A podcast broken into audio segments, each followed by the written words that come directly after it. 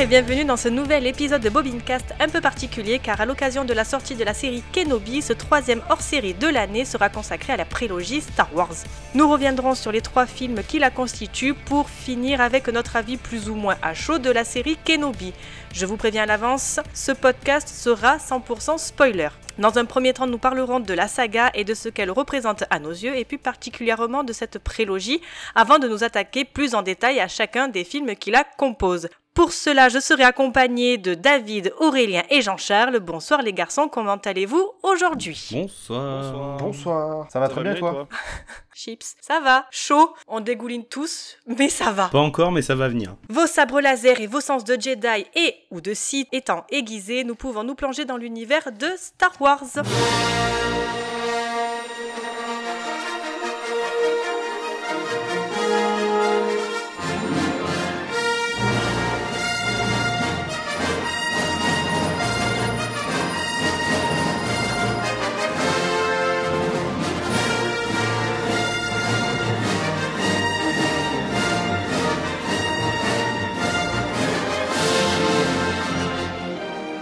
Attaquons tout de suite donc le cœur du sujet avec ce que nous pensons de la saga et plus particulièrement de la prélogie et de ce qu'elle représente pour nous. Un petit récap avant tout, le concept de la deuxième trilogie Star Wars est envisagé dès la rédaction des premiers scripts du premier film, Un Nouvel Espoir. Lorsque George Lucas négocie un premier contrat, celui-ci ne lui permet de réaliser qu'une trilogie. Il négocie une seconde après le succès avéré de la première. Quoique George Lucas songe pendant un temps à une suite du Retour du Jedi, il préfère finalement celle d'une trilogie préquelle. La popularité de cet univers fictif maintenu par le biais de la sortie de produits dérivés et d'un univers étendu notamment par les bandes dessinées convainc George Lucas de se lancer dans la production de la trilogie préquelle. Le réalisateur choisit alors comme principal sujet de cette nouvelle trilogie les origines puis le basculement progressif d'Anakin Skywalker, le Jedi vers le côté obscur et sa transformation en Dark Vador. Par conséquent, les films Star Wars ne traite d'un seul sujet dans sa globalité. Il s'agit alors de la vie d'Anakin Skywalker devenu Dark Vador. Nous allons commencer donc sur des bases pour nous et nos auditeurs par cette question. Dans l'ensemble, appréciez-vous cette prélogie comme un divertissement popcorn? Êtes-vous plutôt fan de l'univers ou au contraire le détestez-vous?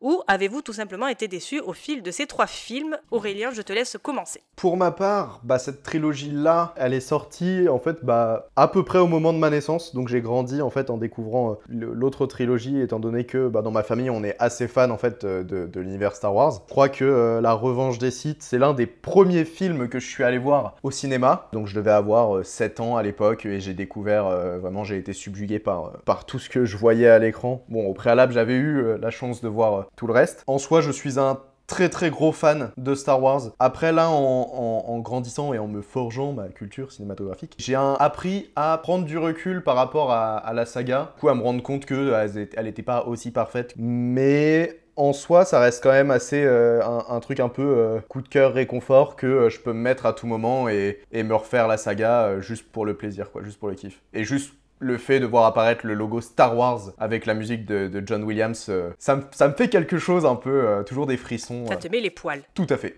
Et toi, Jean-Charles? Moi, c'est pareil, quand la trilogie est sortie, moi j'étais tout jeune et du coup j'ai découvert ça beaucoup plus tard en DVD. Donc j'ai découvert ça entre la fin de euh, la diffusion de l'épisode 3 et avant que ce soit repris à l'épisode 7. C'est un pote qui m'a passé ses DVD, tu vois, et genre j'étais complètement en dehors du, truc, je connaissais absolument rien à Star Wars et je savais même pas comment regarder ça, tu vois, il m'a donné un bloc de 6 DVD, il m'a dit tiens, ça c'est cadeau. Et puis arrivé au du coup à l'épisode 1 de la prélogie, je me dis bah c'est beaucoup plus beau mais en même temps on revient avant, mais en même temps du coup je comprenais pas et c'est après tu vois où tu refais le truc.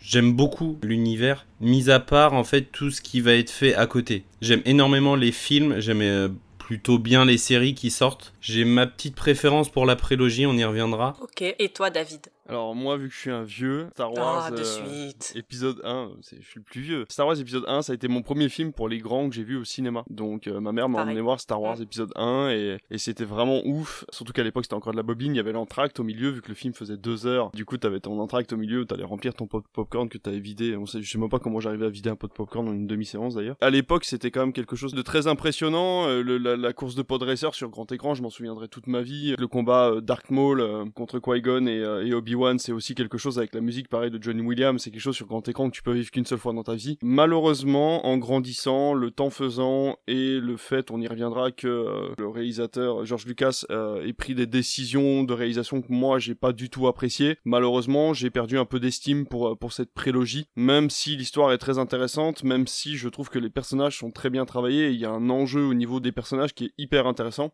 mais voilà, j'ai pas un affect particulier pour Star Wars, je suis pas un grand fan, j'achète pas les bouquins, j'attends pas avec impatience chacune des séries ou chacune des nouvelles théories, mais euh, j'apprécie chacun des films que je vais voir, que ce soit la prélogie, la trilogie ou la postlogie. J'y suis allé en tant que spectateur lambda et j'ai apprécié chaque chose que j'ai vue, surtout dans, dans la postlogie qui, euh, pour le coup, visuellement est quand même assez belle. Il y a quand même des choses qui sont tentées dans la postlogie qui sont hyper intéressantes par rapport justement à la prélogie qui aurait pu rester sobre et qui, qui a voulu aller trop loin. Donc euh, dans tous les cas, je pense que maintenant ça fait partie de la pop culture et, ça le restera pour encore euh, des dizaines d'années. Ouais, bah écoute, moi je te rejoins. C'est vrai que je me place un peu entre euh, vos avis, c'est-à-dire que j'aime beaucoup l'univers Star Wars, mais je suis pas pour autant fan des films de la saga Skywalker. C'est-à-dire qu'au bout d'un moment, faire neuf films, enfin six films vraiment axés et on va dire trois qui suivent, mais qui restent quand même dans l'univers des, euh, des Skywalker, au bout d'un moment, euh, ça va cinq minutes. Voilà. Je trouve que Rogue One est un film qui est quand même sous-estimé et pourtant que je trouve excellent parce que il y a des nouveaux décors, ça va sur une nouvelle planète. Il n'y a pas de, spécialement d'enjeu parce que ça se place entre le 3 et le 4, donc on sait euh, potentiellement ce qui va arriver par la suite. Et je reviendrai sur ce point avec la série Konobi, même si on sait ce qui va arriver, on a quand même de l'empathie en fait pour les personnages qu'on voit. Au vu de, de, ce qui se passe à la fin, on est quand même dégoûté pour ces personnages. C'était la parenthèse. Rogue One, moi j'ai adoré. J'adore donc l'univers Star Wars. Je trouve que c'est très dense. Il y a une série Vision, donc sur Disney+, et qui est géniale. Ce sont des petits, euh, des petits courts-métrages d'animation, de, de, un peu comme Love, Death and Robots. Et c'est génial, ça ne parle pas de Skywalker, c'est, euh, ça reste dans l'univers Star Wars, et c'est génial et je comprends pas pourquoi. Alors est-ce que c'est depuis le rachat Disney que vraiment c'est parti, je trouve moi, mais dans une direction moi qui ne me plaît pas du tout. Les trois premiers étaient très bien. De faire cette suite, moi, ne me convient pas du tout. Dans l'ensemble, je te rejoins aussi. Moi, j'ai une préférence quand même pour, euh, pour la prélogie, mais. Euh... Donc, nous allons tout de suite passer au cœur du sujet avec les trois premiers films Star Wars de la saga Skywalker. On va commencer tout de suite avec l'épisode 1, la menace fantôme. Que la force soit avec vous. J'ai constaté une vergence dans la force. Cet enfant est dangereux. Il deviendra un Jedi Oui. Toujours par deux, ils vont. Le maître et son apprenti. Tu as été bien formé. Ils ne feront pas le poids face à toi. J'ai un mauvais pressentiment.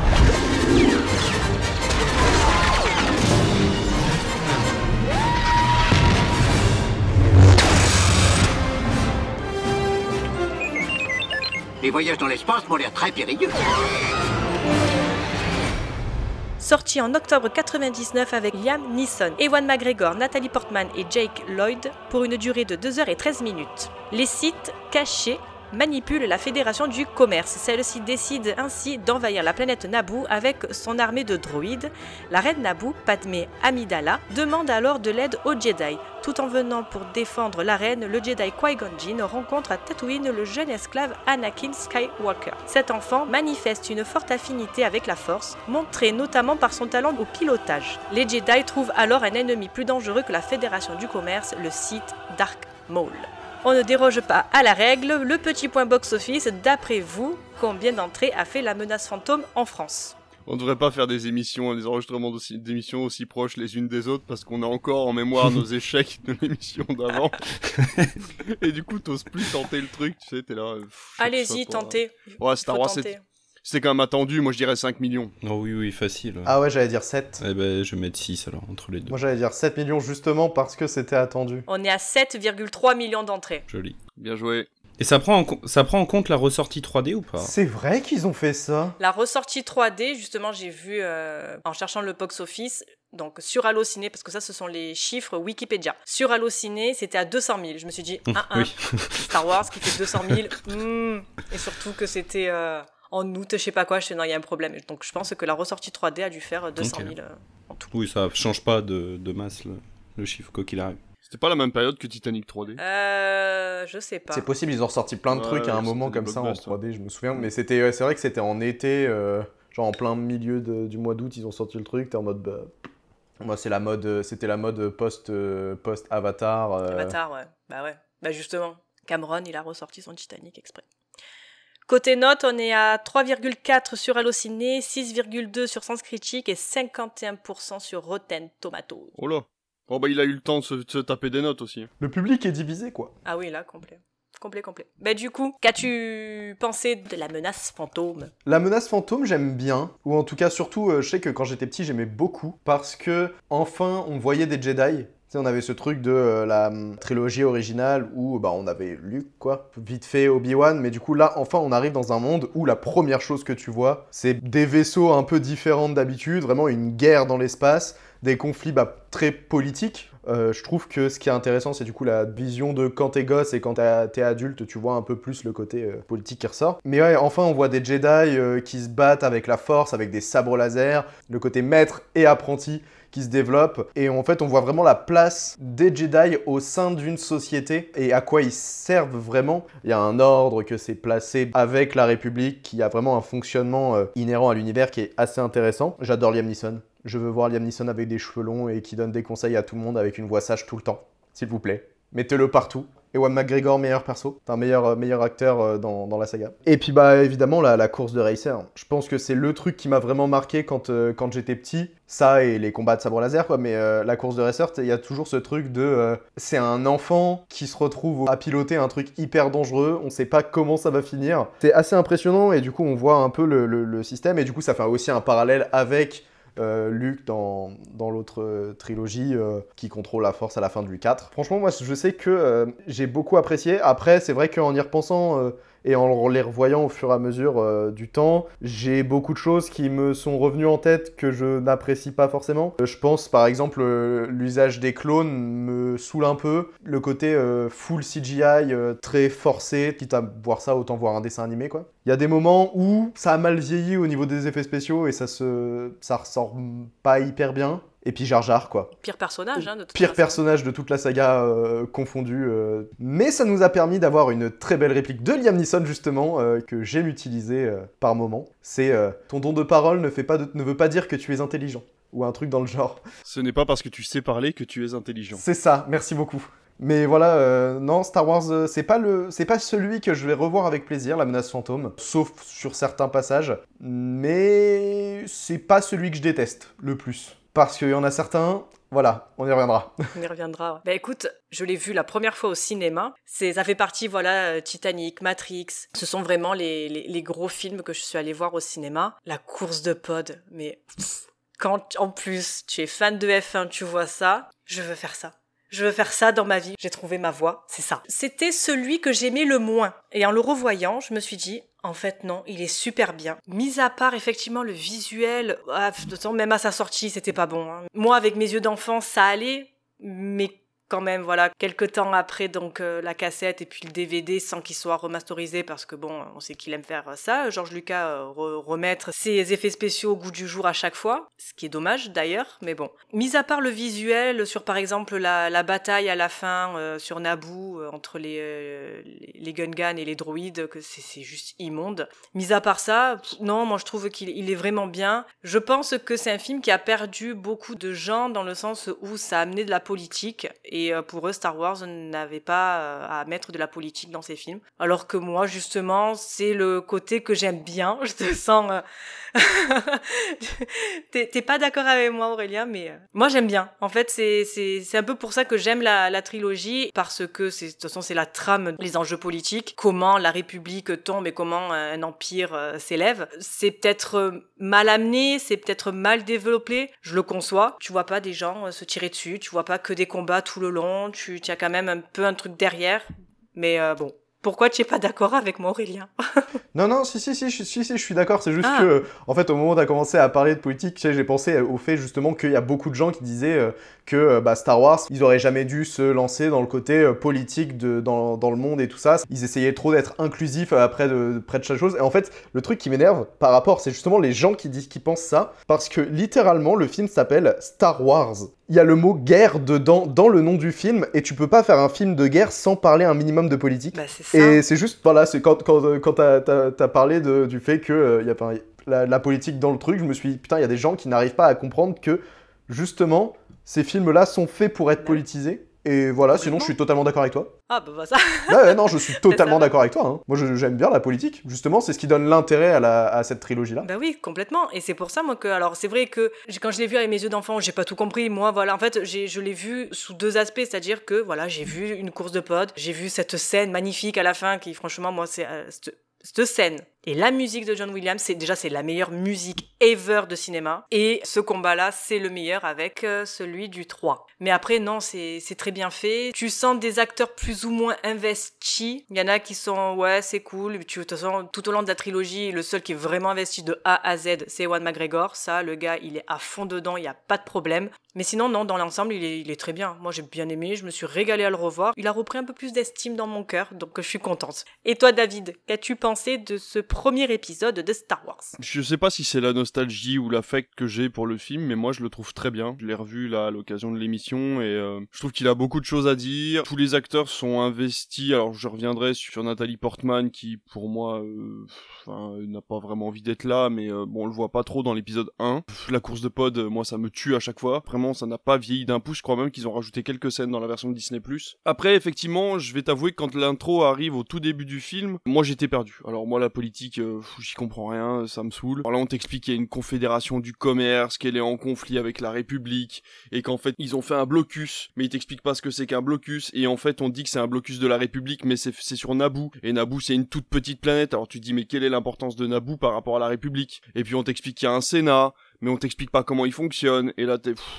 Alors oui, je veux bien que l'enjeu politique soit présent dans Star Wars, mais il est très mal expliqué. C'est à toi de comprendre comment fonctionne le Sénat, comment fonctionne le vote. On reviendra dans l'épisode 2, mais alors il y a des choix politiques qui sont faits que même chez nous, ça paraît complètement illogique. Hein. On revient sur Jar Jar Binks encore une fois. Euh, à quel moment un mec qui sait dire trois phrases, tu lui demandes de prendre une décision à ta place au milieu d'un Sénat qui est en pleine, euh, bah, qui est en pleine destruction. Tu le mets conseiller, mais euh, jamais. Après, je me suis dit peut-être que t'as Georges Lucas qui s'est dit bon, je fais une pas une caricature, mais voilà, des politiciens qu'on a. C'est-à-dire qu'il y en a beaucoup qui, qui parlent, mais qui moi, j'ai vu ça comme ça. Après, tu sais, tu, prends un peu de recul et je me suis dit peut-être que c'est ça. Peut-être qu'il dit bon, mais en fait, on a des politiciens, c'est des teubés, donc euh, bon. Ouais, je sais pas. Je l'ai plus vu vraiment comme un Deus Machina, moi. Vraiment comme une mm. façon de faire avancer l'histoire parce qu'il était un peu bloqué dans ses choix. Bah, tu le mettais pas. Hein.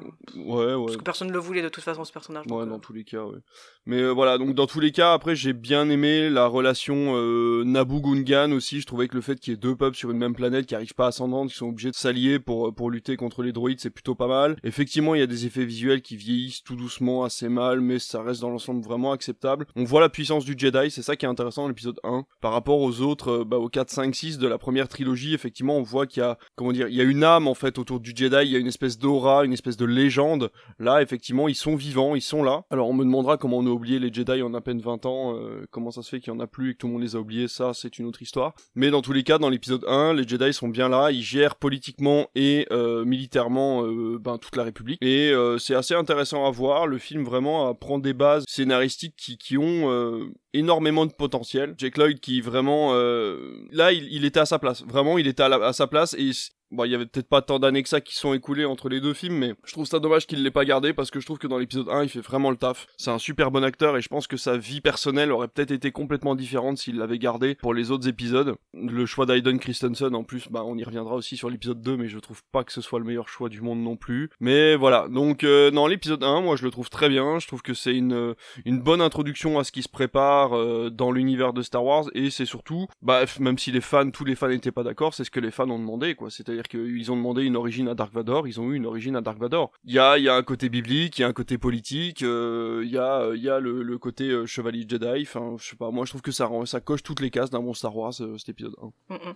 Après, je pense pas qu'ils auraient pu garder Jake Lloyd parce qu'il y a que 3 ans qui séparent le 1 et le 2. Donc, comme plusieurs années s'écoulent, ils auraient pas pu le garder. Mais c'est vrai que ce qui s'est pris dans la tronche, ce pauvre gamin, enfin c'est c'est c'est horrible quoi. Ils l'ont jeté quoi, ils l'ont complètement jeté. Mais hein. c'est ça, ils l'ont parti en psychiatrie et tout. Enfin après sa vie personnelle, euh, c'était c'était l'horreur. Enfin tout ça parce que pour certains, il ne jouait pas bien un, un personnage que des gens se sont inventés. Enfin, c'est c'est complètement. Non, et puis en plus c'est un super gamin. J'ai vu j'ai vu des gamins euh, jouer beaucoup beaucoup plus mal que lui. Là, il est vraiment hyper investi. J'ai revu le film en VO et euh, il joue très très bien. Et j'ai j'ai absolument rien à, à, lui reprocher. Et euh, franchement, en plus, il donne vraiment cette impression de gamin qui a abandonné de toutes parts. En fait, on l'oblige à avoir un destin alors que lui a rien demandé à personne. Il veut rester avec sa mère. Et il y a vraiment une profondeur dans ce personnage qui est hyper intéressante et qui, qui est vraiment bien exploité par par, par cet acteur. Je, je comprends pas pourquoi on lui a reproché des choses.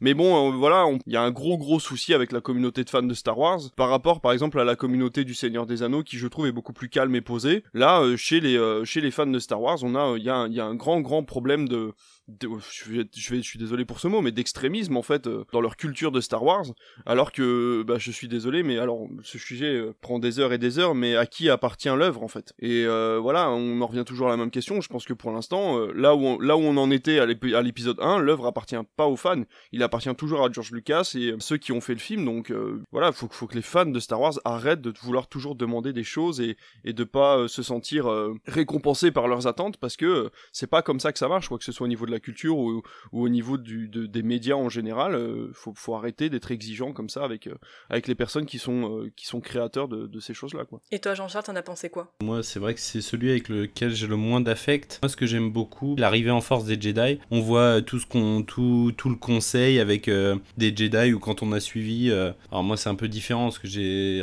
sûrement regardé les films après Clone Wars ou après tout ça. Et l'arrivée aussi de Coruscant. Moi, je sais que j'aime énormément Coruscant et euh, je kifferais vraiment en, voir beaucoup plus, en découvrir plus, aller dans les bas-fonds de la ville pour voir euh, les, pires ordures qu'on peut, voir sur, euh, sur le monde et tout ça. Donc vraiment juste voir ça déjà, trouve ça vraiment top. Après le film en lui-même, j'avoue que, euh, mis à part la course de Pod Racer, euh, le combat entre Maul et Qui-Gon, il n'y a pas grand-chose euh, qui me reste en tête. C'est une très bonne mise en situation pour, pour la suite. Enfin, ce qu'il fallait faire en termes d'origine story. Je vois pas qu'est-ce qu'on aurait pu faire d'autre qui aurait été mieux ou moins pire. Déteste Jar Jar Binks et d'un autre côté, tu te dis, George Lucas, est-ce qu'il a pas fait ce personnage pour qu'on le déteste? Parce que quand tu regardes de, de sa voix au choix qu'il fait jusqu'à l'épisode 2 où il demande donc euh, à tout le monde de donner les pleins pouvoirs à Palpatine, tu te dis, dans aucun de ces agissements, tu as quelque chose qui est fait pour l'aimer, tu vois, que ce soit visuellement, que ce soit sa voix, que ce soit ses choix, il n'y a absolument rien, donc euh, c'est vrai qu'assez bizarre ce, personnage,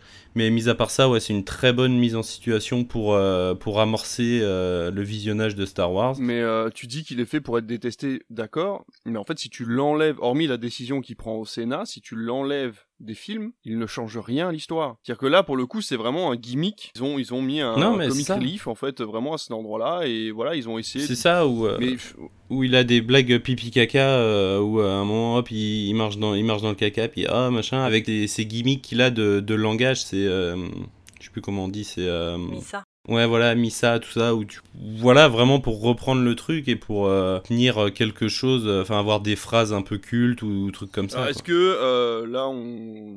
Je dis, on pousse un peu le débat, mais est-ce que la, la, la, Century Fox, quand ils ont, quand ils ont financé le film, ont pas lui ont pas demandé d'insérer un personnage comme ça, justement pour plaire aux enfants, pour qu'il y ait un petit peu de situation comique, parce que Disney, à l'époque, était quand même, le avait quand même le vent en poupe, on est quand même en 99. Alors est-ce que, justement, la Fox, pour lui signé son contrat de trois trilogies, lui a dit d'accord, mais par contre il faut de l'humour quoi. Parce que c'est vrai que c'était de l'humour très adulte dans la première trilogie, donc là, il fallait peut-être, pour avoir une nouvelle génération qui vienne voir les Star Wars, une situation comique et est, elle est avec ce personnage. Bah c'est ça, moi, c'est ce que, du coup, c'est ce que, c'est un peu mon avis. Je pense que en fait, euh, Disney s'est rendu compte que dans la première, bah puis même George Lucas, hein, il s'est rendu compte que dans la trilogie originelle, il avait euh, Han Solo et, et, Chewbacca pour mettre de l'humour. Clairement, c'était les deux persos qui, qui étaient là pour te, te, faire te taper une barre avec deux trois vannes. Et il s'est sûrement dit qu'il avait pas ce truc-là dans la, la nouvelle prélogie, donc euh, il a intégré Jar Jar pour pour essayer de donner ce côté-là, en poussant peut-être un peu trop, à mon avis. Je trouve qu'en fait, il a donné trop de défauts.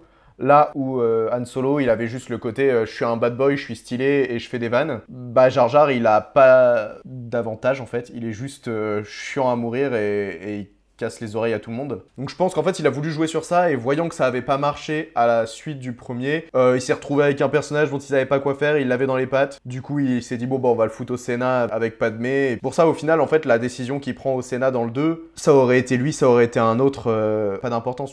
Il est là parce que pour dire eh vous avez vu je l'ai remis là mais on s'en fout. Et c'est pour ça que dans le 3 il est totalement absent on le voit sur deux scènes. Je me rappelle même pas de l'avoir vu dans le 3. Dans le 3, on le voit sur euh, vraiment une scène au tout début euh, quand, euh, quand ils reviennent sur euh, Coruscant et à la fin au funérailles de Padmé. Il n'a aucune ligne. Il aurait fait un personnage où, par exemple, un peu gauche, un peu, un peu teuteux, mais voilà, quand il faut aller au combat, ben, il était là, tu vois, à la limite, il aurait été bon au combat, mais un peu maladroit. Non, là, le personnage est lâche. Enfin, en fait, ils lui ont donné aucune qualité, c'est là quel problème. Il a aucune qualité, hormis le fait qu'il est, qu'il est obéissant, quoi. Mais voilà, c'est ça le problème. Il obéit pas vraiment aux ordres, mais voilà, il est, enfin voilà, il est pas méchant, quoi. Mais il est pas attachant c'est ça, c'est vraiment un personnage raté parce qu'il a aucun avantage, il a un but de lui-même, enfin il est, il est possessif, il est voleur. Bah, et du coup, tu vois, il a tellement de défauts qu'il devient le défaut du film. Bah ouais, c'est ça. Mais bon, puisqu'il y a des défauts, il y a bien une qualité. Et pour vous, quelle serait la, quelle est plutôt la scène qui vous a marqué,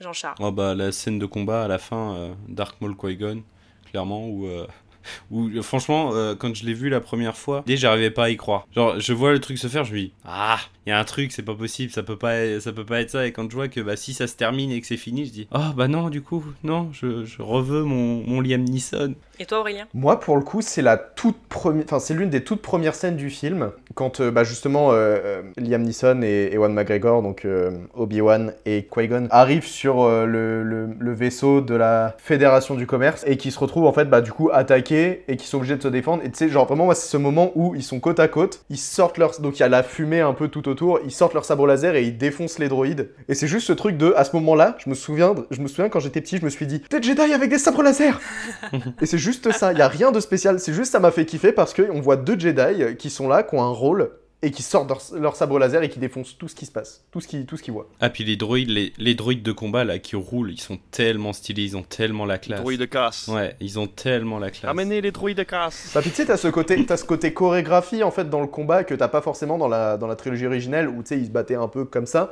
Là t'as vraiment le truc de, euh, ça. de samouraïs avec euh, avec leurs sabres qui viennent euh, bah faire respecter l'ordre quoi. Mais dans la scène que tu dis Aurélien, il y a un truc, moi, qui m'a fait rire, c'est que tu vois les deux Jedi à un moment partir hyper vite.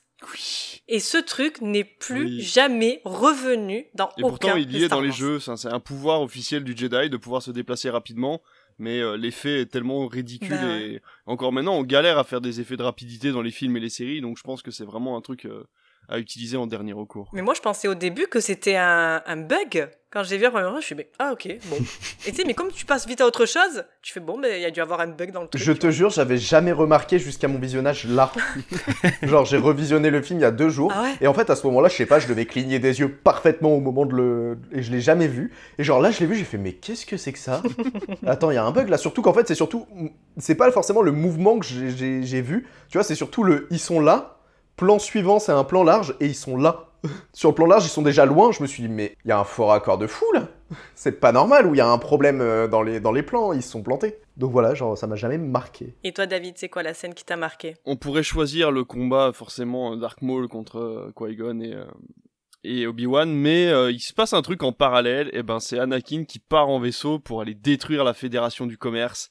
Et ce passage montre véritablement le pouvoir et le, le, le la possibilité de la force euh, qui, qui, qui habite à Anakin et je trouve ça vraiment très fort que voilà en très peu de temps il arrive à maîtriser le vaisseau. Ça montre qu'il a des facultés dans ce truc là et, euh, et surtout qu'il arrive à être guidé en fait par la force complètement inconsciemment pour aller détruire euh, ce, moteur en fait dans le vaisseau même s'il y arrive un peu par chance. Mais voilà enfin je trouve que c'était quand même assez bien foutu et je trouve voilà toute cette scène de combat spatial était vraiment très bien faite. Donc moi j'ai beaucoup aimé est-ce que t'as pas fait un rapprochement avec Luke justement? Mais si complètement mais si si complètement. Il y a un rapprochement avec Luke dans l'épisode 4 quand il doit aller détruire l'étoile de la mort. Et, euh, Mais il y a un parallèle en permanence en fait entre Luke et Anakin. Et ce qui est très dommage d'ailleurs, c'est qu'il y a très peu de rapprochement entre Anakin et Leia. Là, je pense qu'ils essayent de réparer cette erreur-là justement avec la série Obi-Wan. Mais euh, c'est vrai qu'ils se sont rendus compte que, bah, encore une fois, les personnages féminins étaient très peu mis en avant, même si on a quand même pas de mais encore une fois, on va y revenir dessus. Et euh, ils sont en train de réparer ça tout doucement, mais effectivement, dans, dans à ce moment-là, il y a un gros gros rapprochement entre Luke et Anakin. En fait, cette scène-là dans, dans Star Star Wars 1, du coup, de, de voir Anakin déjà petit être euh, incroyablement fort au pilotage. C'est surtout que en fait ça fait un lien direct avec juste une phrase d'Obi-Wan dans Star Wars 4. Bah, il dit à Luke ton père était le meilleur pilote de la, de la galaxie. Et en fait c'est juste ça, c'est dès le début en fait dans, dans ce premier film là, on te le montre et tu peux, si t'as la référence de ce truc là, tu peux te dire ok, donc c'est lui, le mec important. C'est lui potentiellement que je vais suivre, même si bon, tu t'en doutes qu'il s'appelle Skywalker quand même. Pour le coup, c'est vraiment le, côté, euh, il, appuie bien sur en fait les, petits détails qu'il a les petits détails de qualité surtout qu'il a donné à Anakin dans les autres films pour construire son origin story déjà alors qu'il est tout petit quoi. C'est euh, le, côté clair de la force qui ressort dans chacun des extraits, euh, tu le vois dans les trois, à chaque fois qu'il utilise un vaisseau ou qu'il pilote un truc, il est dans sa, dans sa phase euh, côté côté clair de la force et à chaque fois qu'il a un sabre entre les mains, par contre, c'est l'inverse. Il devient vraiment ce côté obscur, euh, il devient euh, virulent, il devient euh, jaloux, etc., etc. Donc c'est bien d'avoir ces passages-là dans les Star Wars où justement, à chaque fois qu'il est en train de piloter quelque chose, on voit que c'est vraiment une suite de destinée, une suite d'actions qui fait qu'il a basculé, mais que à la base, bah, il avait rien demandé à personne, quoi. Exactement. Et une question, est-ce que ça vous a perturbé, comme beaucoup de, fans, on va faire un peu un parallèle, de la saga, cette histoire de midi-chlorien. Non, non, non, bah non, il fallait une explication euh, scientifique, je pense, euh, à, la, à la force. Mais justement, parce qu'il y a eu une explication scientifique, alors que dans le truc, euh, voilà, tu naissais, voilà, tu étais prédestiné à. Bah, il, bon, ouais. Ouais, je sais pas, moi, non, bah, j'irai pas plus loin dans le débat. Non, moi, ça m'a pas gêné. Ce qui me perturbe un peu plus, c'est le côté biblique sur le fait qu'il a pas de père. C'est vraiment le truc, est-ce qu'il a un père? Non, il a pas de père. C'est ce côté un peu biblique. Je vois pas pourquoi ils lui ont pas foutu un daron euh, qui se serait barré après la naissance ou qui aurait été tué euh, tant qu'esclave et que lui aurait quand même un taux de médiclorien. Euh, mais parce que la légende disait que l'enfant devait être né euh, sans père en fait, etc., etc.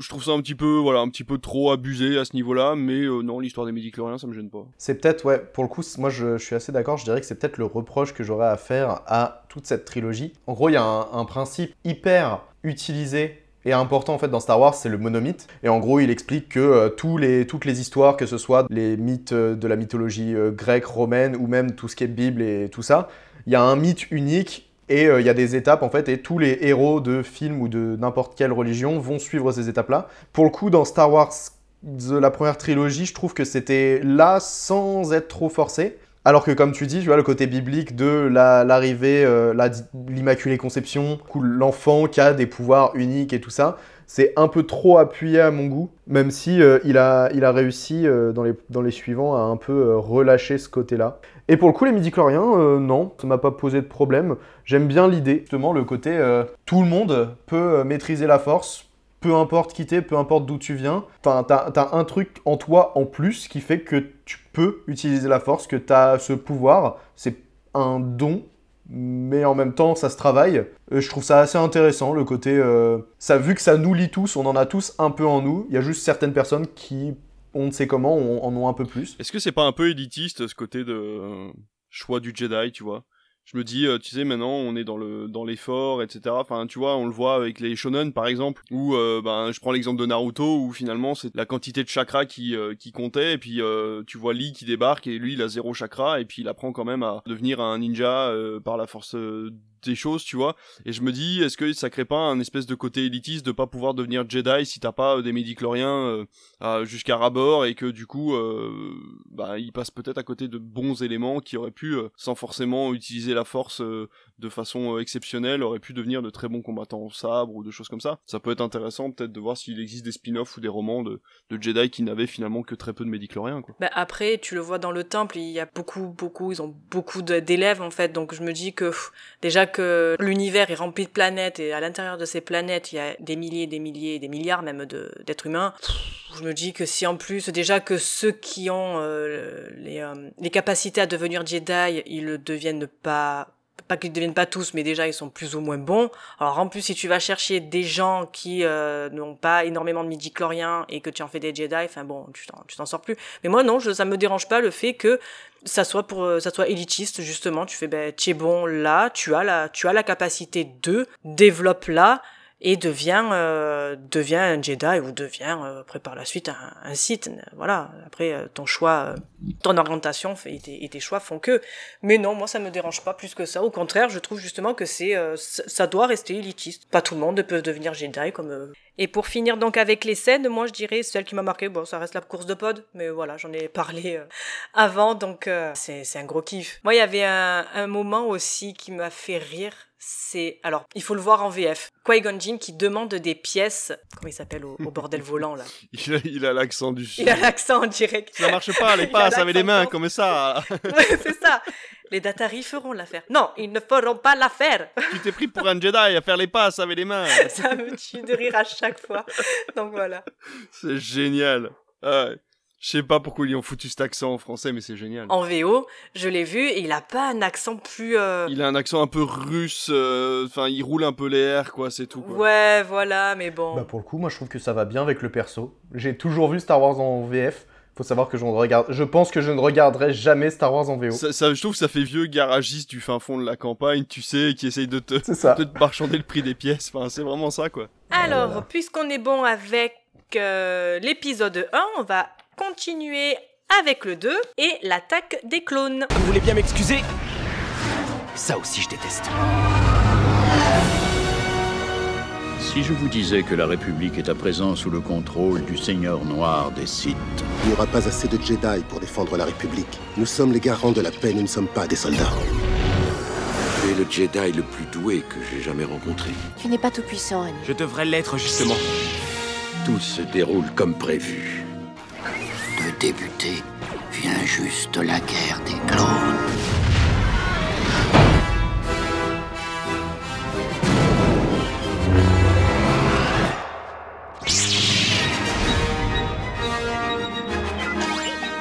Oh, mais que fais-tu? Et où m'emmènes-tu? Sorti en mai 2002 avec Aiden Christensen, Evan McGregor, Natalie Portman, Samuel Jackson et Christopher Lee, pour une durée de 2 heures et 22 minutes. Un mouvement séparatiste opposé à la République galactique et commandé par le comte Doku, un ancien Jedi, gagne progressivement en pouvoir et en adhérent. De plus en plus de sénateurs se méfient de cette probable menace, par conséquent beaucoup demandent la création d'une armée pour la République. Dans le même temps, Padmé Amidala, désormais sénatrice de Naboo, est victime d'une tentative d'assassinat. Le jeune Jedi, Anakin Skywalker, est chargé de la protéger, tandis que le Jedi Obi-Wan Kenobi enquête à la recherche du responsable de la tentative d'assassinat. Il découvre alors qu'une armée de clones est en préparation. Petit point box-office, d'après vous, combien d'entrées a fait l'attaque des clones en France? S'il a fait plus de 4 millions, c'est un enfer. 5 Bah les gens savaient pas encore. Ah, c'est vrai. c'est ça. Ah, je reste sur le 6, moi on est à 5,7 millions d'entrées. Et pour les notes, on est à 3,7 sur Ciné, 5,9 sur Sens Critique et 65% sur Rotten Tomatoes. Non mais il a plus que l'épisode 1 quoi. Ouais c'est ce que j'allais dire, il est, il est mieux noté que, que la menace fantôme. C'est quoi ce scandale Sans déconner. C'est ça. Du coup David, t'en as pensé quoi de l'épisode 2 C'est une catastrophe. Cet épisode 2 c'est une catastrophe il y a rien qui va. La, relation entre Obi-Wan et Anakin fonctionne pas. Hayden Christensen joue comme un pied. Sa VF est immonde, sa VO est pas mieux. Sa relation avec Padmé est hyper glauque parce qu'il, enfin, c'est vraiment un gros forceur pendant tout le film. Je comprends rien aux agissements politiques. Le comte de coups, je comprends pas d'où il vient, je comprends pas où il va, je comprends pas pourquoi les gens le rejoignent, je, comprends rien. Puis du coup, même l'enquête euh, que mène Obi-Wan pour essayer de retrouver ces fameux clones là, parce qu'il part d'une fléchette qui a été tirée par une... Ah, les mecs créent des clones, donc c'est une, une, une race qui crée des clones, c'est leur boulot. Mais ils créent aussi des mini-fléchettes. Et il y a que qui les crée. Alors du coup, bah, cette mini fléchette, tu sais pas pourquoi, bah du coup il la retrouve sur le corps de. Si parce que c'est Boba Fett qui l'a tiré. Django. Pourquoi les Django pardon. Pourquoi les mecs font des clones et des mini fléchettes Je ne comprends pas. Donc euh, du coup voilà donc euh, alors l'enquête avance super vite. Le mec se retrouve voilà avec des clones dans les mains. Il se dit bon bah du coup euh, à aucun moment le mec se pose la question. Le mec répond à côté de la plaque. Il, pose des questions à Obi Wan. Obi Wan répond à côté de la plaque à chaque fois. Le mec se doute pas. Il dit non mais d'accord on vous les laisse c'est votre armée. Bon bah d'accord ok bon bah c'est mon armée. Je sais pas qui est l'espèce de Jedi qui a demandé la, la, la, la commande de cette armée de clones. On entend son nom mais en fait on sait pas qui c'est. Enfin, c'est, scénaristiquement, c'est une catastrophe. Il y a rien qui va dans ce film. Visuellement, c'est dégueulasse, mais dégueulasse. C'était déjà vieux quand c'est sorti au cinéma, c'est encore plus vieux maintenant. Je dirais des vieux fonds verts en, comment on appelle ça, euh, les, FMV là, les vieux films euh, qui étaient faits sur fond vert pour les jeux PC là. C'est immonde. Je, je préférais jouer à Jedi Knight à l'époque sur PC que de regarder l'épisode 2. Je trouve ça limite plus propre. Voilà, regardez maintenant. Donc euh, voilà, je j'ai rien à dire d'autre là-dessus. C'est vraiment euh, l'épisode 2 pour moi, c'est un échec total. Et toi, Jean-Charles? Eh ben, je te rejoins complètement. Mis à part moi, il y a juste un truc et euh, ce sera ma scène marquante du film. C'est en fait toute la, tout le passage sur Camino. Genre tu enlèves tout le passage scénaristique, machin et tout, mais je trouve que visuellement ça, ça apporte un truc d'une planète voilà qui où il pleut tout le temps et avec euh, ces grands bonhommes, euh, c'est avec le, le, coulon. Je trouve que visuellement c'est un truc qui m'a marqué. Moi je sais que dans, dans le 2 c'est quasiment un des seuls trucs que je retiens du 2. En plus à la fin, merde, Anakin qui, qui drague Padmé, on se rend compte, enfin je crois que ça a été dit, ou genre ils ont 14 ans, je crois, ou quelque chose comme ça, et en fait euh, quand tu les vois à l'écran, tu te dis bah non, en fait ils ont 22 ans, 20, 25 ans, tu vois, genre il y a absolument rien qui va dans, dans le film. C'était dans, dans, Star Wars 1, elle, elle avait 14 ans, et lui il en avait 10, et du coup là ça doit être 4 ans plus tard. Non, c'est 10 ans plus tard. 10 ans plus tard, du coup elle en a 24, et il en a... Euh, bah, ouais mais c'est chelou, je trouve il y a un truc qui, un truc qui passe pas. Non, non. Il me semble c'est ça, hein Non, non, ils ont quasiment... Ils ont 8 ans de différence, je crois. Hein. Ils ont 8 ans ah, je sais plus. Ouais, je, crois. Hein. Enfin bon, bref, ça paraît glauque, quoi. Et puis bon, euh, ce gars-là qui grandit d'un coup comme ça, tu te dis, mais qu'est-ce que. Bravo la puberté chez les médicaments. Et si, sinon, il y a, y a, juste. Euh, genre, moi, une scène que j'adore, c'est Obi-Wan qui discute avec, euh, avec Yoda dans le grand hall du Sénat de Coruscant, tu vois. Et moi, à chaque fois que je vois cette scène, et je vous conseille d'aller voir sur YouTube, vous tapez le sac de Coruscant. C'est une scène du jeu vidéo Knight of the Old Republic. Et en fait, vous tapez le sac de Coruscant, et je trouve que c'est la meilleure scène d'une attaque ou de quoi que ce soit que vous pouvez voir de Star Wars. C'est vraiment le, palais de Coruscant qui se fait attaquer de tous les côtés avec tous les Jedi qui viennent pour défendre et tout. Mais c'est dans un jeu vidéo et je trouve que cette scène m'y fait absolument à chaque fois penser. pour moi, une des meilleures de Star Wars, tout, tout confondu, film et, et jeux vidéo confondus. Et toi, Aurélien, qu'est-ce que tu en as pensé de cet épisode 2 Ça se voit à sa tête. Faudrait qu'on commence à faire des podcasts où on parle de, de, de films bien et qui font pas du mal aux chroniqueurs. Parce que Star Wars 2, c'est douloureux quand même. Genre, je suis totalement d'accord. Et puis à l'instant, je viens d'avoir, cette image de euh, Ah bah nous, on a vraiment deux spécialités dans ma région en France, un, mec te proposerait du fromage, eux ils te font bah nous on a des clones et des fléchettes. c'est tellement ça. c'est horrible. En fait, tout le film ne tient pas debout. T'as vraiment l'impression que Anakin n'a pas envie d'être l'élève de Obi-Wan. Genre vraiment, il ne le respecte pas comme si c'était un gosse qui faisait sa crise d'ado face à son père. Ah, c'est un peu ça. Bah non seulement il fait sa crise d'ado mal, c'est certes le principe du film, il veut que ce soit ça, sauf que bah il fait une crise d'ado pété quoi. Genre vraiment, on dirait un, adolescent dans, un vieux nanar un peu dégueu. Euh, qui, qui, est à peine sorti au ciné ou en direct ou DVD quoi. En fait ça marche pas parce que l'acteur joue pas bien. Clairement, récemment j'ai vu un truc qui disait pourquoi est-ce que Hayden Christensen n'a pas fait de carrière après Star Wars? J'ai envie de te dire, est-ce qu'ils ont vu Star Wars 2 Il a fait Jumper quand même. J'ai bien kiffé Jumper. Moi j'ai bien aimé Jumper. Oui, mais le film était bien, mais lui jouait pas de ouf. Mais lui il était pas bon. bah oui, c'est ça. C'est le concept du film qui était bien, c'était pas lui. Heureusement que dans Jumper t'avais Samuel L. Jackson. Ah oui, c'est vrai. Heureusement. Encore. mais du coup, vraiment, euh, vraiment le, film est pas bon. Il euh, y a que, ouais, moi j'ai envie de dire, il y a que Obi-Wan. Vraiment, en fait, tu retires toute la partie sur Anakin, tu me mets que l'enquête d'Obi-Wan, et à la limite, ça, ça me fait kiffer parce que je suis un perso que j'aime bien, qui va faire des petites enquêtes un peu sympas dans la galaxie et qui montre des trucs que je connais pas. Ça, j'ai bien aimé. Mais alors, Savoir qu'il déteste le sable, j'en ai rien à faire. J'aime pas le sable, c'est grossier, oh, c'est pas beau. J'ai envie de dire, t'es un Jedi, mec. Enfin, t'es un Jedi, quoi. Qu'est-ce que tu viens me faire chier avec du sable, tu vois D'ailleurs, moi, mes combats, je ne les fais que sur sol dur, d'accord? Je veux pas de sable, donc euh, on se déplacera, on déplacera le combat là-bas, parce que sinon, je... ce sera pas possible pour moi. Non, mais c'est comme si fait derrière te dit, non, mais moi, je ne joue que sur pelouse, quoi. J'arrête Roland Garros, j'aime pas la terre battue. Non, mais vraiment, tu sais, le, le, ça, ça n'a pas de sens. Puis, franchement, tu sais, il, drague aussi bien qu'un collégien. Genre, sa technique de drague, c'est tiens, tu manges une pomme, attends, viens, regarde, j'utilise la force pour la couper, et après, je te la fais manger. Waouh! Incroyable. Non, mais puis plein de fois, il fait le forceur, il lui dit allez, mais moi je t'aime, oui, mais moi je n'aime pas, oui, mais moi je t'aime. Vraiment, pour le coup, tu vois, ça me fait penser à cette image, à ce truc de la flamme où t'as ouais. Leila Bekti qui dit tout le temps Marc, je t'aime, et lui fait ce n'est pas réciproque. C'est tellement ça. C'est pareil. Il y a que à la fin, quand elle est en danger, qu'elle lui dit oh bah finalement je t'aime. C'est ça. Excuse-moi, mais c'est un problème psychologique en fait, si tu es en danger et que le mec qui est censé te sauver, tu tombes amoureux de, amoureuse de lui, psychologiquement, ça a un nom. Je ne peux pas le ressortir parce que je ne l'ai pas, mais c'est un complexe psychologique. Les personnages qui se roulent dans l'herbe, je m'en fous. Va rouler dans l'herbe si tu veux, mais montre-moi Obi-Wan, il est en train de se battre contre Django Fett. Mais en fait, dans n'importe quel film, oui, c'est joli, mais bon, c'est Star Wars, frérot, quoi. Le seul truc que je me suis dit, c'est franchement, cette baraque-là, je sais qu'elle est en Italie, j'irai bien faire un tour. Franchement, il y a des décors qui sont beaux. À la limite, si... Euh, pour le coup, tu vois, tu parlais de Coruscant tout à l'heure. L'avantage du film, c'est qu'il te montre un peu plus de Coruscant, parce que tu vois, un peu, ils vont dans, le, dans la cantina, une fausse cantina, ils ont essayé de refaire une cantina. Arrêtez Il y a une petite référence qui peut-être t'a fait plaisir, euh, Alice, c'est que dans la cantina en question, il y a une référence à Matrix. À un moment donné, il a le choix entre deux boissons, la rouge et la bleue. Exactement. C'est la référence, ils l'ont dit. Hey, c'est une référence à Matrix C'est tout. Mais en plus, il arrive en faisant le shérif, il rentre, il fait euh, Nous sommes Jedi, tout va bien, continuez vos occupations. What the fuck? Oh non mais oh, La façon dont il le dit, c'était en mode C'est bon, on est là, hey, le shérif est arrivé. Non mais en plus, il a sa petite tresse, t'as envie de lui oh dire Mec, t'es un padawan, ferme ta gueule. C'est ça En plus, il a une vieille queue de rat immonde.